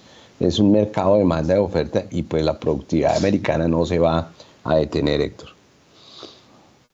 José Miguel Santamaría, usted que se ha machucado los dedos y que es inversionista y eso, ¿Cómo está viendo esto de la renta fija y obviamente el tema de, la, de las remesas? José Miguel. Bueno, eh, estoy de acuerdo con, con que las remesas van a aumentar. Realmente la demanda de trabajo que hay en los Estados Unidos y obviamente por el diferencial de cambio, pues lo que está llegando son muchos más pesos.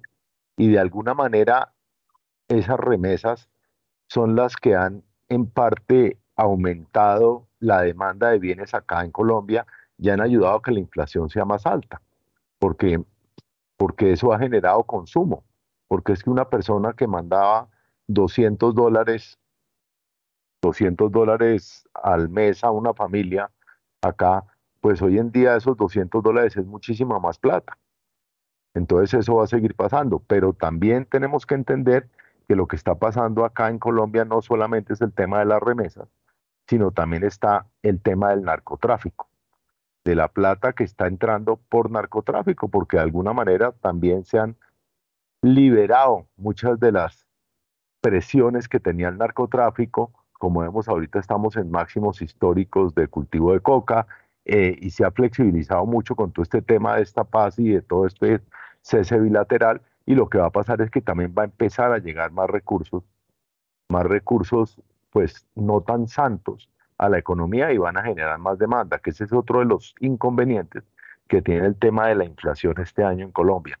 Sobre el tema de la tasa de interés en los Estados Unidos, que como usted dice, es una referencia pues necesaria para cualquier otra emisión de títulos en el exterior. Acordémonos que esos bonos del Tesoro a 10 años estuvieron por encima del 4% no hace mucho y a raíz de la baja de la inflación y de las expectativas de baja inflación han estado bajando y estamos hoy en día en niveles de tres y medio. Falta ver cuál va a ser la, cuál va a ser la reacción de la Fed sobre las tasas de interés, porque obviamente una subida de las tasas de interés en los Estados Unidos, todavía una o dos subidas, pues que va a terminar dejando prácticamente la tasa vista por encima de la tasa de 10 años, o sea, una curva invertida, pues va a terminar generando de golpe una reacción a que la tasa de interés de esos bonos del tesoro suba un poco más. Muy bien, 7 de la mañana y 27 minutos. A ver, eh, Munir Jalil, aquí me hacen un, un, eh, un comentario que dicen que, y, y, y va, va, con pregunta añadida y que si será que todas las remesas vienen de los Estados Unidos, que qué tanto pone Europa. A ver, Munir Jalil con, con el tema que estamos hablando, con esta pequeña fresita adicional. Yo, yo, yo quiero simplemente con los buenos días, Héctor, y, a toda la mesa y, al, a la audiencia, y el feliz año, que nos hemos dado feliz año. Oiga, no, eh, feliz año, sí, claro. Eh, imagínense. Entonces, eh, no, yo, yo quería hacer un comentario que hay que tener cuidado con, con, las apreciaciones que se están haciendo en materia de remesas por lo siguiente. Los estudios que ha hecho el Banco de la República tratando de, de explicar esa dinámica de las remesas han siempre encontrado algo que es bastante intuitivo, y es que la relación de las remesas está muy atados a efectivamente cómo esté la situación de las economías de las personas que están mandando los recursos. Entonces ahí el comentario de, que le hacen a usted es muy relevante porque pues en verdad para Colombia las dos fuentes grandes de remesas son Estados Unidos y España. De ahí es que viene la gran concentración de remesas. Eh, si allá las economías están bien, la correlación o lo que nos dicen estos estudios del Banco de la República es que se supone que van a entrar más platas por remesas. José Miguel toca además un punto adicional que sería como tratar de tapar el sol con, los, eh, con un dedo, en eso él tiene toda la razón. Y es que si hemos visto también un incremento significativo de las actividades ilegales, llamémoslas narcotráfico en Colombia, pues históricamente al país siempre tiene una parte de la plata, nunca hemos podido saber bien cuánto, han habido estudios, intentos también por cuantificar cuánto de eso es lo que lo que se supone que puede estar entrando vía remesas, pero, no, no, sabemos, hoy no sabemos. Lo que sí sabemos es que es más. Entonces hay dos fuerzas ahí que están tomando lugar. Yo simplemente quiero generar la polémica aquí o la discusión que usted comenzaba con un comentario eh, básicamente del análisis que hicieron de los datos diciendo, no, que este año van a entrar más, pero ojo Héctor, que para este año lo que se espera es menor crecimiento en Estados Unidos desde el año pasado. Y en el caso de Europa de pronto sí puede haber una mejora, dado que este año fue bastante feo, pero inclusive hay un fantasma posible de una recesión, sino que se habla de un soft landing, en un aterrizaje suave en el caso de la economía, de la economía europea. Entonces, con un crecimiento económico más desacelerado, menor, reducido este año, pues pensar que con menos crecimiento van a llegar más remesas, sector como que no cuadra. Ese es el punto que yo simplemente como que quisiera hacer. No significa que vayan a llegar menos remesas, tampoco estoy diciendo eso, sino que esperar que se den esos crecimientos que continuamente venimos viendo ya, yo diría desde hace, ya vamos, este es el tercer año, desde la pandemia comenzamos a ver bastantes incrementos. Eh, pues lo cierto es que, le, le meto la cuchara, ¿así haya mayor demanda de mano de obra? Es que el problema no es ese, el problema es, otra vez, si hay buen comportamiento de la actividad económica, los hogares están mejor, se tiene más recursos, a usted le sobra más plática para mandar. Pues si usted ya está trabajando y se está matando, ¿de dónde va a sacar más? Sí, sí, sí, me entiende, Héctor. Entonces el punto. Y si de pronto el chance es que cualquier cosa se enfríe la economía y por el contrario, porque pues ahora el mercado laboral está tal cual usted lo describe pero suponga que producto de la desaceleración que se ve en Estados Unidos empiece por fin, no sabemos, pero debería pasar a verse un deterioro del mercado laboral. Entonces a usted se le reducen sus ingresos, le reducen las horas, porque allá en Estados Unidos le reducen a uno las horas que uno trabaja. Entonces pues, usted trabaja menos horas, le sobra menos plata, pues entonces no puede mandar lo mismo. Esa es simplemente la nota que yo haría, entendiendo que eh, la dinámica que hemos venido viendo en lo que respecta a remesas ha sido muy buena, que seguramente este año van a continuar entrando recursos importantes. Yo no quiero pues pues aquí ya noticia, pues no, no, no, no quiero, no quiero generar pues tampoco con eso, pero sí me parece que esperando una desaceleración de la economía norteamericana y también un poco de la europea, pues lo cierto es que si, si, si es un aterrizaje suave y no se afecta para nada el mercado laboral, entonces, bueno, listo, ganaron ustedes y seguramente entonces hasta pronto vemos un incremento. Pero si no, no deberíamos tampoco sorprendernos si de pronto hasta caen un poquito. No va a ser mucho, Héctor, pero sí tenemos que tener eso presente. Ese sería mi comentario con respecto a las remesas.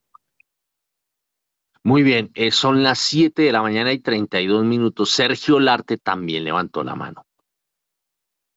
Sí, mire, yo, yo, yo solamente dos comentarios ahí adicionales. El primero es que eh, usted pidió cifras, yo le tengo acá cifras del 54% de las remesas eh, que tenemos en este momento vienen de Estados Unidos, mientras que el 13% vienen de España. Esos son los, como dice Munir, los dos grandes, eh, las dos grandes países que nos mandan remesas y que pues no, no, no equivocadamente son la migración más grande de colombianos hacia esos dos países.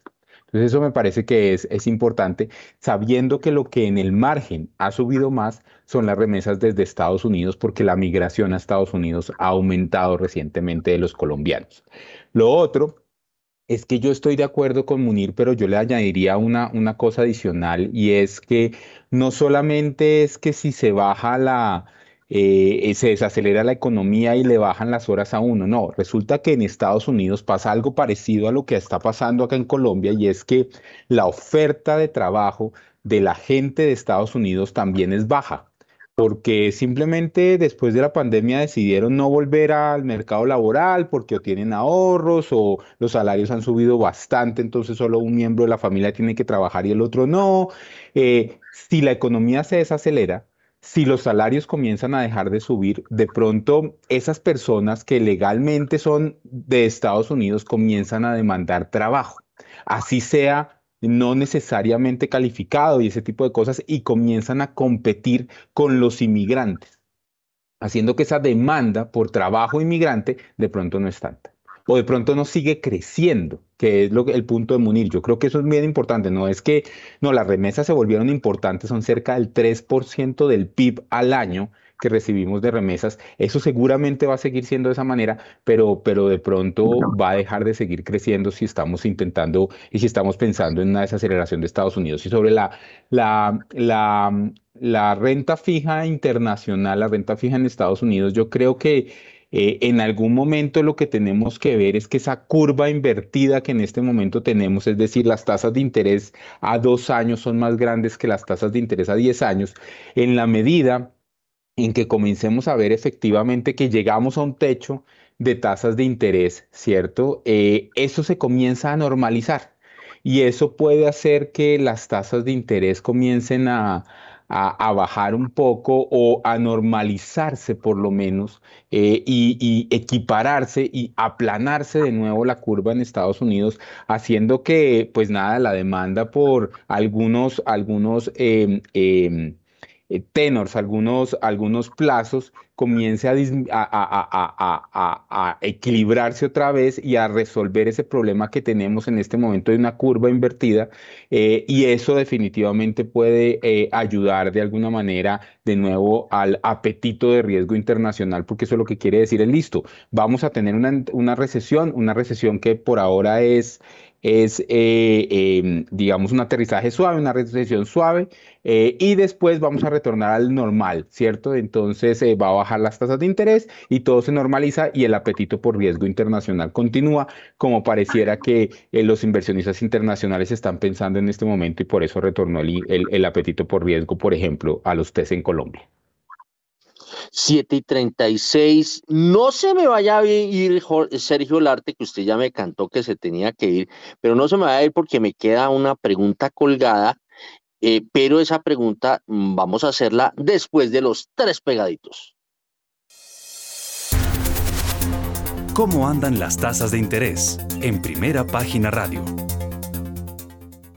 La tasa interbancaria para hoy es de 11,94% subió un punto básico frente a la tasa vigente del jueves.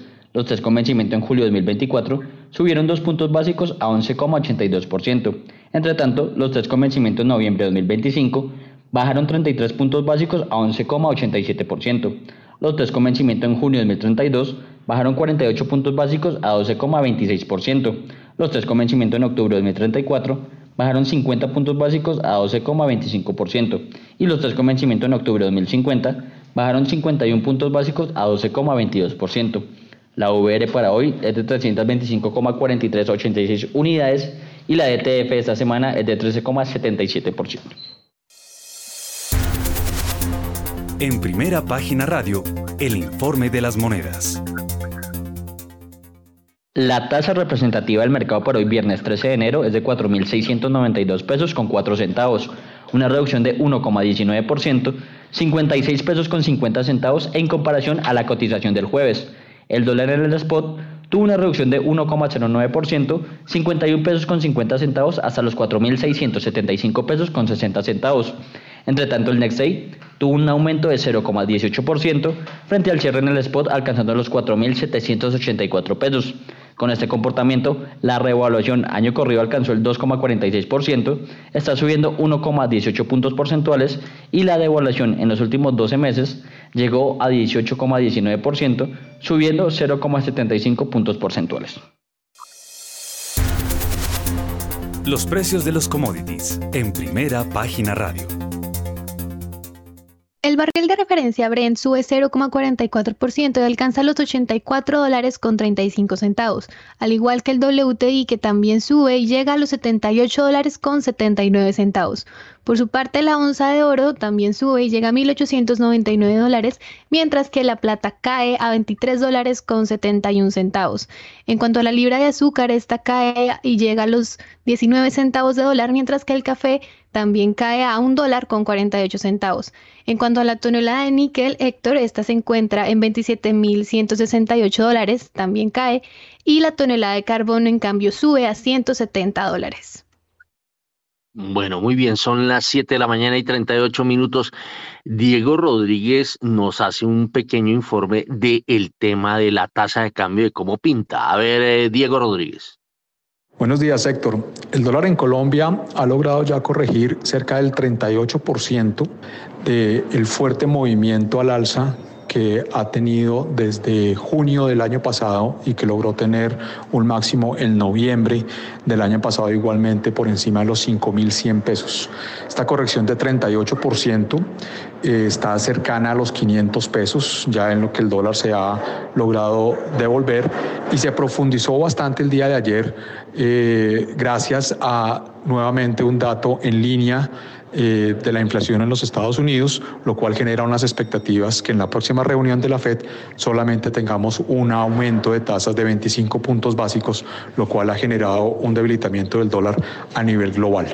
Para el día de hoy estamos esperando que esa ruptura de los 4.730 pesos que se vivió ayer, que era una zona muy importante porque había sido un soporte del dólar eh, de las últimas semanas y de los últimos meses incluso, eh, pues se logre consolidar en un rango de operación para hoy estimado entre los 4.640 y los 4.710 pesos, Héctor.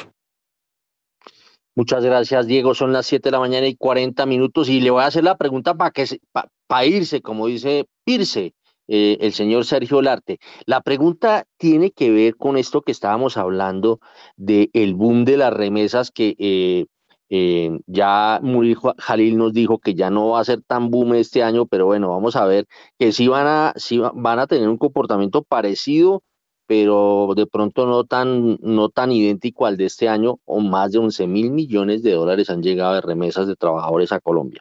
Más el boom cocalero, más los flujos en turismo, que eso me lo complementa Diego, el mismo Diego Rodríguez. La pregunta es, esa plata en dólares que está llegando, ¿cómo va a hacer el Banco de la República para, manejar su política monetaria? Eh, porque eh, esto eh, afecta el consumo. Y si el consumo no se logra detener, que creo que es el mayor problema que está teniendo hoy en día la Junta Directiva del Banco de la República para contener la inflación, ¿Cómo van a hacer? A ver, Sergio Olarte, resuélvame este jeroglífico en nuestro concéntrese. Pues mire, Héctor, a mí me parece que esa es una pregunta muy, muy relevante. Em, y déjeme dividir la economía entonces en dos partes. Una economía que voy a llamar formal y una economía que se va a llamar informal, que incluye la economía ilegal.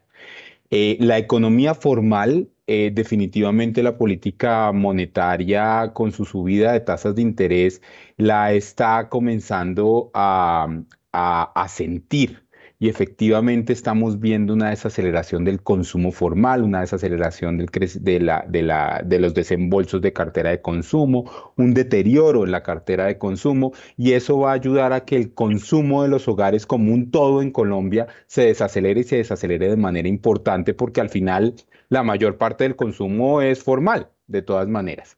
Sin embargo, lo que nosotros sí pensamos es que lo que usted está diciendo, unas remesas de trabajadores que todavía van a ser altas y una mm, ingreso disponible de familias que viven de esa economía informal contra, e, e, ilegal, perdón, contrabando, narcotráfico, eh, fleteos, cosas de ese estilo, Eso, por desgracia, ha aumentado de manera muy importante en Colombia y en el corto plazo, en el largo plazo es súper inconveniente, tiene problemas de productividad gigantescos, pero en el corto plazo genera consumo, definitivamente, y genera consumo de servicios y de el microconsumo, y eso va a hacer eh, que nosotros por eso no tenemos una, una subida del PIB tan pequeña como la tiene el Banco de la República de 0,5, sino tenemos una, un aumento del PIB este año entre 1,5 y 2% precisamente por esa parte. Eh, sin embargo, sí vemos que la inflación por un efecto de base estadística se va a comenzar a desacelerar, pero precisamente por lo que estamos hablando, eh, la inflación promedio de Colombia este año puede ser un poquito por encima de 11%. No veremos eh, eh, inflaciones de un dígito por allá, sino hasta octubre de, este año, haciendo que la, tasa de interés tenga que seguir subiendo y al final, como la tasa de interés es para todos, pues eh, eh, lo, que, lo que pasa con un sector, pues se tiene que mirar con todo y y hay efectos secundarios, pero subimos la tasa de interés hasta el 13% y se deja ahí por la mayor parte del año porque nos parece que va a ser muy difícil eh, pensar en bajar las tasas de interés precisamente por ese consumo que se desacelera, pero, pero pues no, no eh, sigue siendo, digamos, a manera eh, favorecido de alguna manera por este ingreso de corto plazo de, la economía informal. Bueno, con esa, esa, eso que me está diciendo la pregunta que le voy a hacer a Munir Jalil, ¿sirve de algo subir las tasas si, el, si ese consumo viene de recursos que nada que ver con, con el, crédito? Pues Héctor, eh, Sergio habla entonces de, un consumo en Colombia bendecido y afortunado, básicamente, pero, pero lo, que, lo que yo creo es que la mayor, o sea, estamos en una situación en donde efectivamente, como muy bien lo planteaba Sergio, el efecto de la política monetaria es sobre lo que puede ser cuantificable y lo que puede ser formal, es ese pedazo formal. Y en ese orden de ideas, pues eh, si estamos hablando de un pedazo de economía informal, un pedazo de economía que se mueve por debajo del radar, por debajo del sistema financiero, pues uno dice, ese se mueve bajo otras mecánicas, ¿no? bajo otras lógicas. Ah, pero Héctor, eso siempre ha sido así en Colombia, o sea, digamos que no, no estamos descubriendo aquí el agua tibia ni mucho menos, porque digamos esa siempre ha sido la historia de la economía colombiana y durante este siglo yo quiero simplemente hacer el énfasis que si usted mira desde que se adoptó en Colombia el esquema de inflación objetivo, eh, de forma no oficial desde finales del 2000, pero ya de forma oficial desde el año 2000. Pues lo cierto es que en Colombia subir las tasas de interés ha servido para eh, disminuir la inflación, para controlar la inflación, para tener la inflación bajo control.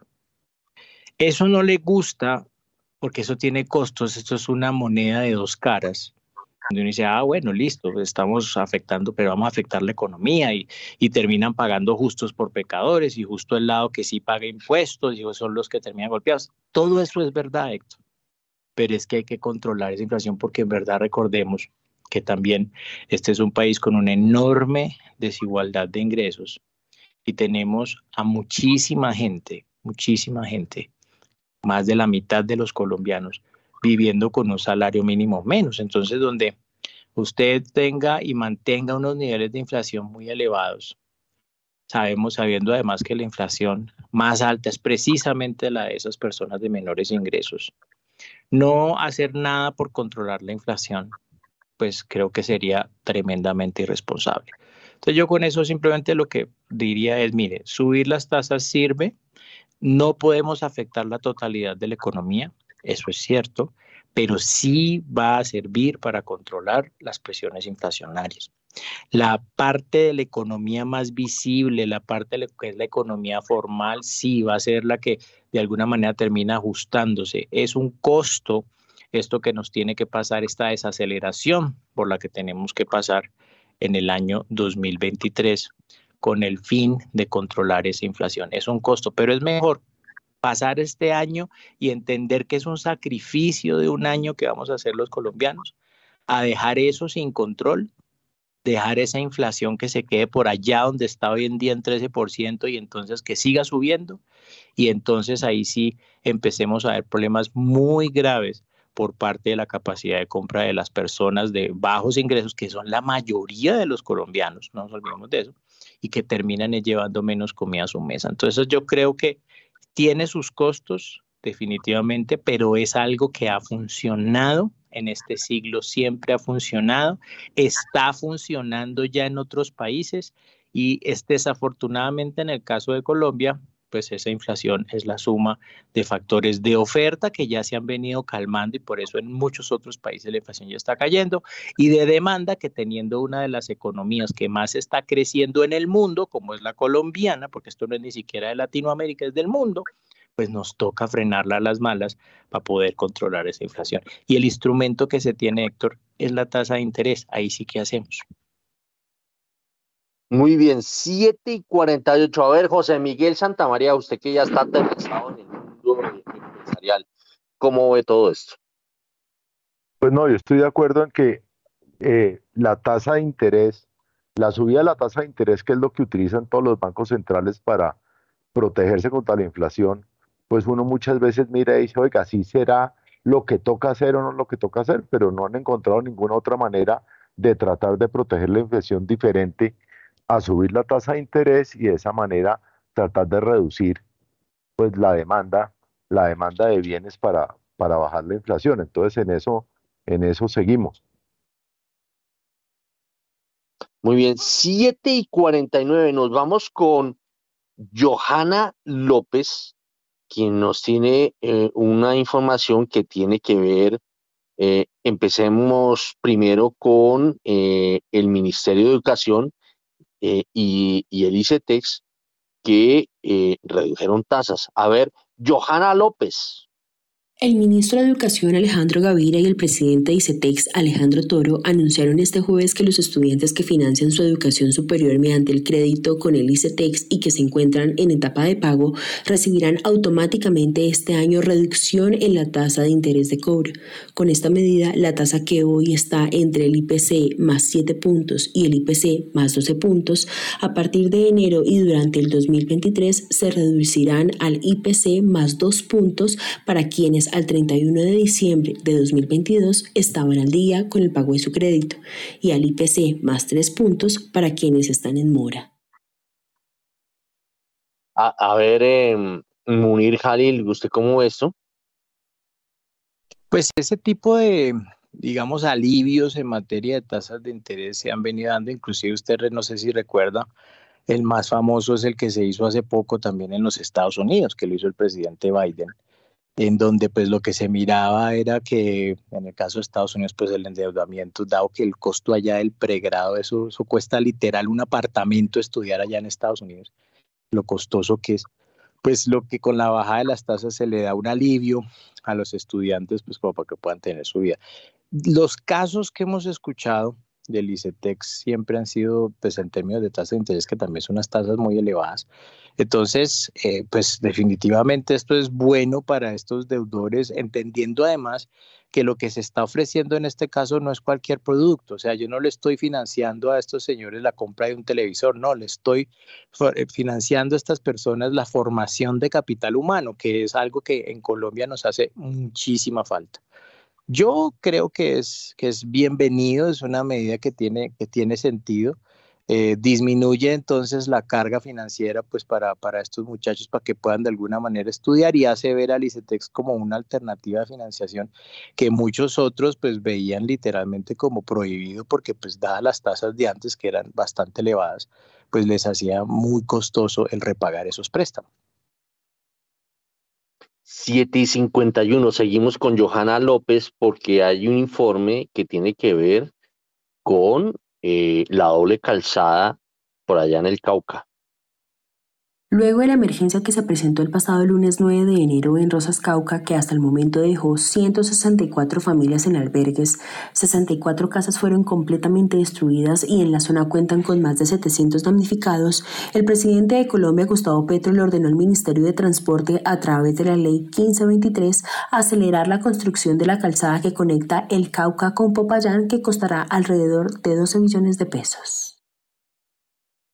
Bueno, ya que tocamos este tema de infraestructura, yo lo vi a usted muy emocionado, José Miguel Santamaría, escribiendo sobre la infraestructura, pero, pero no sé si eso que usted eh, escribió, eso ya está aterrizado o no. A ver, José Miguel Santamaría. No, pues lo que yo digo en el artículo que, que no sé si usted ya publicó, Héctor. Eh, ya, eso ya se publicó, usted no está leyendo primera página. Que, que pues está uno aterrado con la cantidad de inconsistencias que uno ve en el gobierno Petro sobre el tema de la infraestructura. Primero sale a decir que pues que las 4G no sirven porque solo sirven para transportar artículos de los ricos. Entonces que él no va a trabajar las 4G, sino que solo va a hacer vías terciarias. Ahorita sale y dice que tiene que hacer una doble calzada allá en el sur para conectar Suramérica con Bogotá, porque es importantísimo, 70 kilómetros, pero se me hace que él hace una cantidad de propuestas, sobre todo en temas de infraestructura, que son propuestas que todavía no están centradas en lo que se necesita o lo que no se necesita. Entonces, ese es un poco el sentimiento que creo que tienen los colombianos, es pues el tren entre Buenaventura y Barranquilla, o los 21 kilómetros de túnel para la salida a Bogotá por Suacha, pues yo creo que nada de eso tiene ni números, ni tiene referencias, ni tiene datos si se requiere o no se requiere, ni, ni se sabe nada. Entonces, eh, esa es un poco la preocupación que, que creo que existe hoy, de que una, por un lado va el presidente diciendo las cosas que se le ocurren y por otro lado va el gobierno pensando qué es lo que puede hacer y lo que no puede hacer. Bueno, aquí me, me chismean y me dicen que ah, eh, hoy en día el tema de infraestructura está un poco complicado porque eh, eh, los proyectos de cuarta generación están viéndose afectados por la tasa de cambio y que de pronto lo que se trató, lo que se tenía proyectado ya hoy en día no, como que no, como que no, como que no, no está dando. ¿Eso puede ser así, José Miguel? Que yo creo que sí, en parte, pues los que ya estaban entregados y están trabajándose, pues obviamente es que no solo la tasa de cambio, sino la inflación y el costo de las materias primas debe tener bastante embolatado muchos de esos proyectos. De hecho, yo no sé si ustedes han visto la propuesta que hay de aumento de los peajes, que también pues es un aumento demasiado fuerte para el colombiano común, pero también toca entender un poco el aumento del costo de las materias primas, de lo que está pasando. Entonces, pues de alguna manera pienso que toca volver a barajar muchas cosas para definir primero cuáles son las prioridades, qué es lo que se requiere. Y por ejemplo, en el caso de esta autopista de doble calzada en el sur del país, pues lo primero que toca mirar es el tráfico, o sea, qué tráfico existe ahí para definir si se necesita o no una doble calzada de esas características. Son las 7 de la mañana y 56 minutos y nos vamos, nos vamos con, eh, con nuestro periodista Juan Carlos Bernal, eh, porque mm, hay una noticia que viene desde la Bolsa de Lima. ¿De qué se trata, Juan Carlos? Durante el 2022, el financiamiento mediante oferta pública de deuda y aumentos de capital en la Bolsa de Lima registraron una recuperación. Sin embargo, ambos se mantienen aún por debajo de los niveles prepandemia para los emisores en esta bolsa. Según algunos analistas, producto de la lenta recuperación de la confianza en las empresas y el adverso contexto político. También destaca el sector financiero que explica más del 70% en ambas modalidades de financiamiento. Además, el flujo de compra y venta de renta variable, los resultados del último trimestre resumen las posiciones que tomaron los inversionistas durante el 2022. Por ejemplo, los institucionales residentes cierran su sexto mes consecutivo como compradores netos, mientras que los inversionistas retail e instituciones no residentes cerraron el año como vendedores netos. Durante los últimos cinco años, la incertidumbre política, la crisis externa y las fluctuaciones de precios de materias primas han incrementado la intensidad y disminuido la duración de los puntos de inflexión en el índice eh, eh, general de la Bolsa de Valores de Perú. Bueno, y seguimos con Perú, pero esta vez con Enel. Eh, mediante una comunicación, la Bolsa Valores de Lima requirió que en el Distribución Perú precisara si se tenía conocimiento de algún hecho que pudiera haber estar incidiendo en la cotización de sus acciones comunes. Esto pues el miércoles registró un alza importante del 10,2% en la sesión de la rueda de bolsa. Eh, cabe recordar que también en la, sesión de ayer jueves, eh, esta empresa en el Distribución Perú cerró con un aumento del 7,33%. Sin embargo, la empresa respondió que no contaba con información en particular al respecto. Y dijo, abro comillas, precisamos que la sociedad no tiene conocimiento de ningún hecho que pueda haber incidido en el incremento en la cotización de las acciones comunes antes referidas, cierro comillas, manifestó en un comunicado. Óigame, eh, Juan Carlos, ¿y qué es esto de una certificación de la superintendencia financiera en materia de tasas de captación? A ver, ¿de qué se trata? La directora de Investigación, Innovación y Desarrollo de la Superintendencia Financiera de Colombia certificó las tasas de interés de captación y de colocación más representativas del mercado, así como la tasa promedio de captación del sistema financiero, las dos correspondientes al año 2022. En la primera, eh, se certificaron estas tasas entre el primero y el 31 de diciembre de 2022 en 9,22% efectivo anual mientras que en la tasa de interés de colocación más representativa del mercado entre el 1 de enero y el 31 de diciembre del año pasado fue certificada en 20,71% efectivo anual. 7.59. Rápidamente, Munir, antes de que sean las 8, 7 y 59. Eh, ¿Qué es esta certificación? Yo no había oído esto.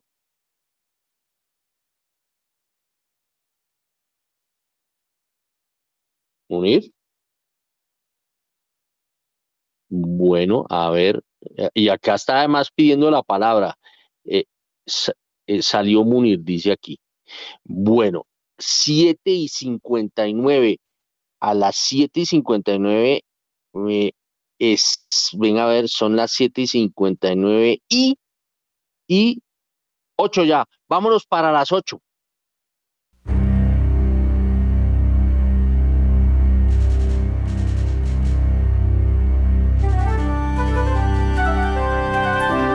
...91.9 Javeriana Estéreo, Bogotá. HJKZ. 45 años sin fronteras.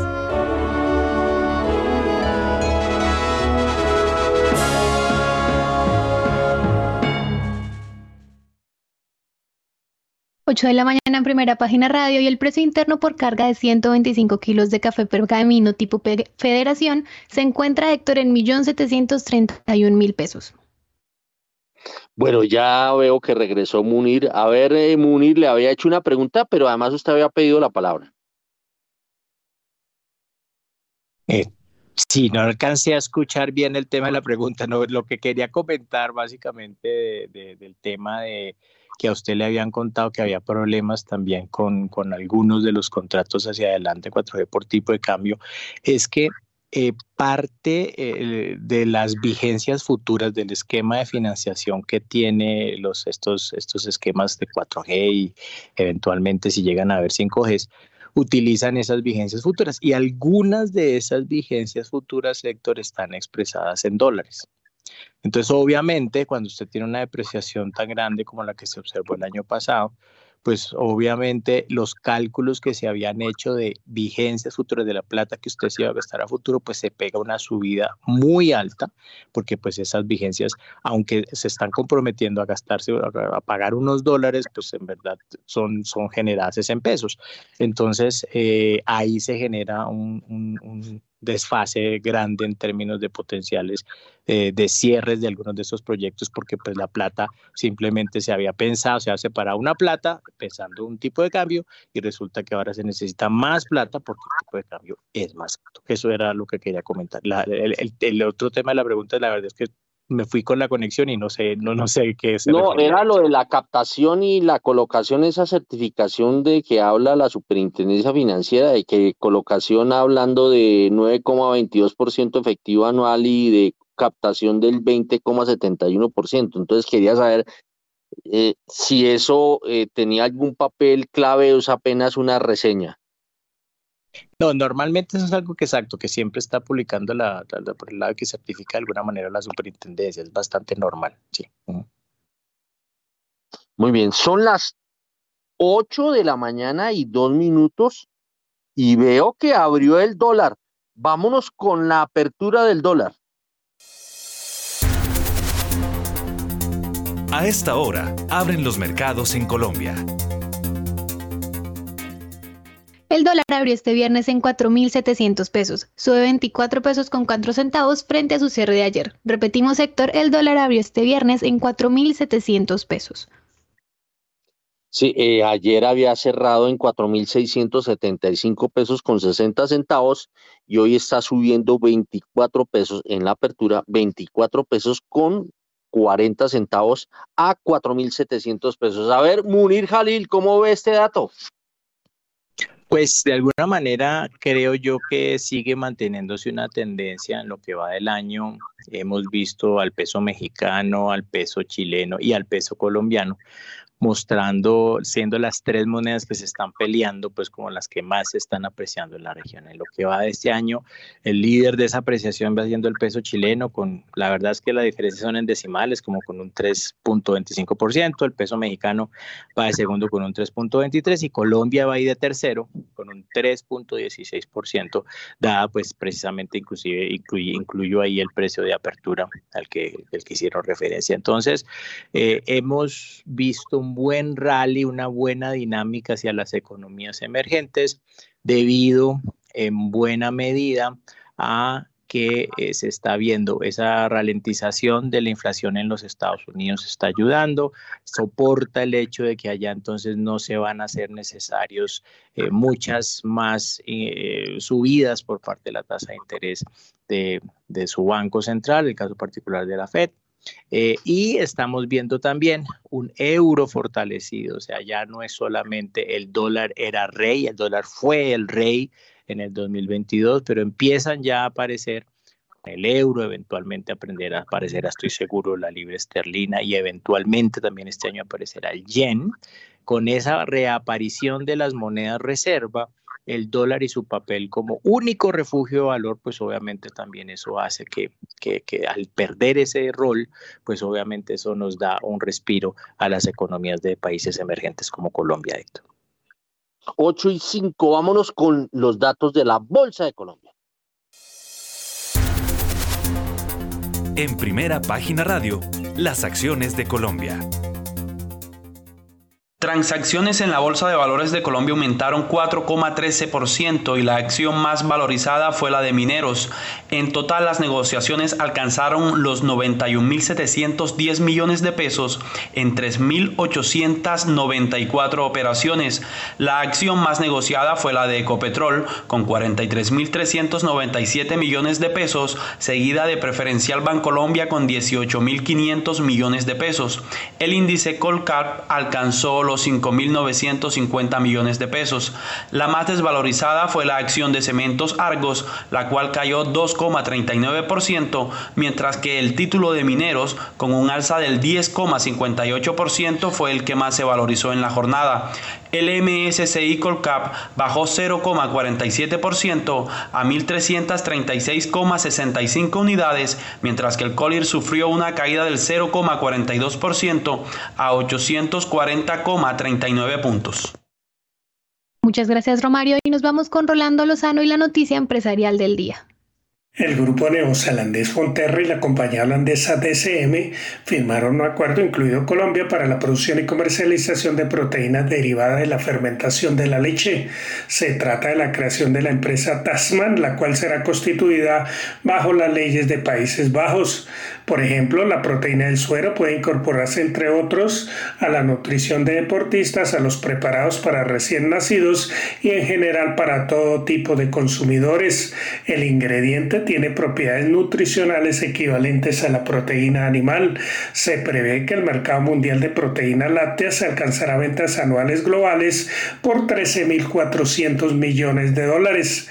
Tasma prevé alcanzar 5% del negocio a nivel mundial de las proteínas alternativas y en el caso particular de Colombia la participación también sería inferior al 20%. Y Daniela Tobón tiene un informe acerca de una nueva subasta de energía. Después de casi cuatro años, Colombia tendrá una nueva subasta de energía firme. Como se sabe, la última vez que se realizó esta convocatoria fue en 2019 para suplir el retraso de la central hidroeléctrica Hidroituango.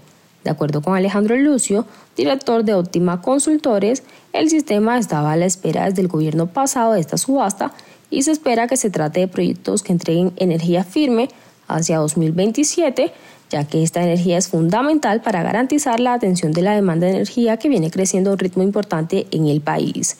En los próximos días saldría la resolución de dicha operación. Daniela, ¿qué se sabe acerca del Grupo Energía de Bogotá? El Grupo Energía Bogotá conectó en Guatemala una de las líneas de transmisión más importantes de Centroamérica.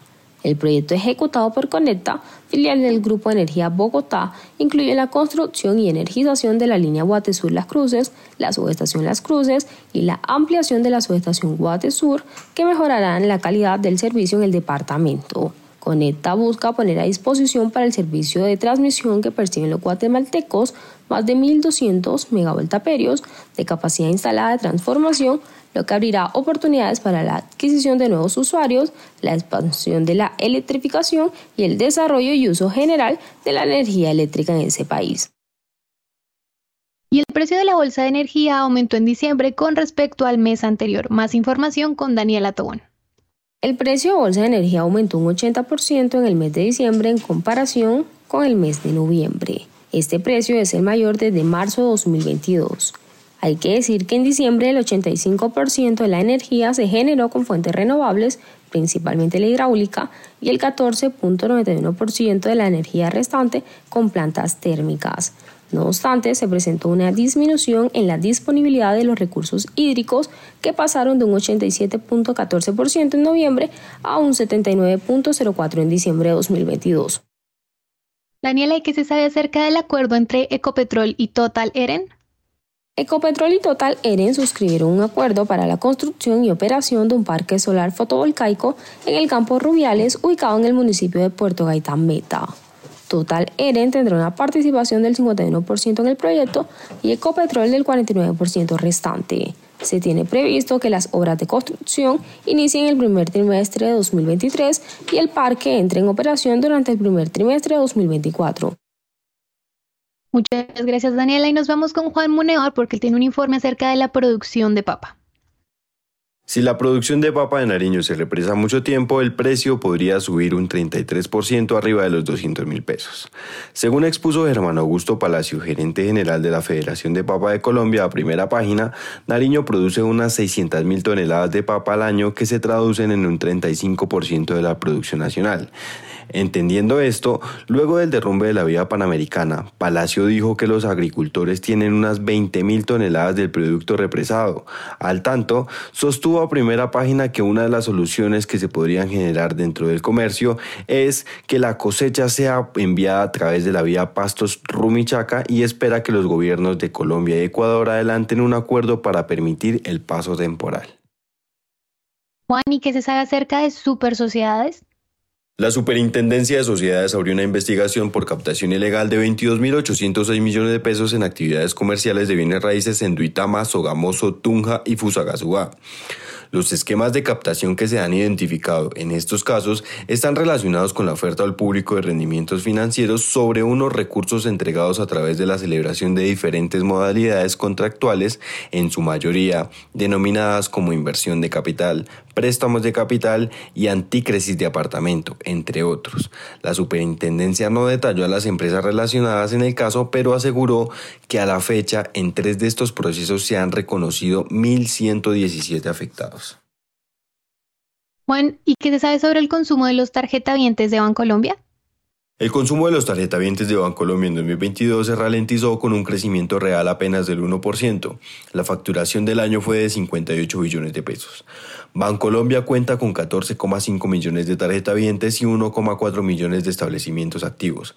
En 2022 se registraron 377 millones de transacciones que se reflejan en compras por 58 billones de pesos. La tendencia de los resultados de 2022 refleja un proceso de moderación en el ritmo de crecimiento del consumo que fue más evidente a partir del segundo semestre del año, en donde octubre fue el punto de quiebre. Comenzaron a registrarse variaciones negativas tanto nominales como reales. Según el más reciente informe de la financiera, esos datos de compras de Bancolombia durante el último trimestre del año registraron un incremento frente a los demás, resultado que se debe en gran medida al componente estacional asociado a las festividades de fin de año. Y finalmente el transporte de carga con mercancía comenzó a operar en la frontera colombo-venezolana. Más información con Juan Munevar. El transporte de carga con mercancías comenzó a operar oficialmente en el puente Atanasio Girardot en la frontera colombo-venezolana. Desde que se inauguró el puente recién comenzó el 2023 hasta el miércoles 11 de enero, por este punto binacional no habían transitado vehículos de carga, ya que se necesitaba una coordinación institucional con las autoridades venezolanas para concretar temas fundamentales en las relaciones comerciales binacionales con la definición de códigos de operaciones de logística, carga y aduanas. Ahora, el gobierno de Colombia ya cuenta con un edificio en donde operan entidades como la DIAN, el ICA, el INVIMA, Migración Colombia y cuenta con el apoyo de entidades y funcionarios de los Ministerios de Transporte, Relaciones Exteriores, Comercio, Industria y Turismo con el propósito de facilitar tanto los procesos de migración como los de transporte internacional de mercancías para legalizar los procesos de importación y exportación entre ambos países. Y de esta manera llegamos al final de esta misión. Muchas gracias por haber estado con nosotros a Sergio Larte, Juan Camilo Rojas, José Miguel Santamaría, Julio César Herrera, Guillermo Valencia y Munir Jalil. Héctor Hernández en la dirección y en la presentación quien les habla, Valentina Barbosa. Sigan en Javeriana Stereo porque ya viene mañana Sin Fronteras. Que tengan todos ustedes un feliz fin de semana.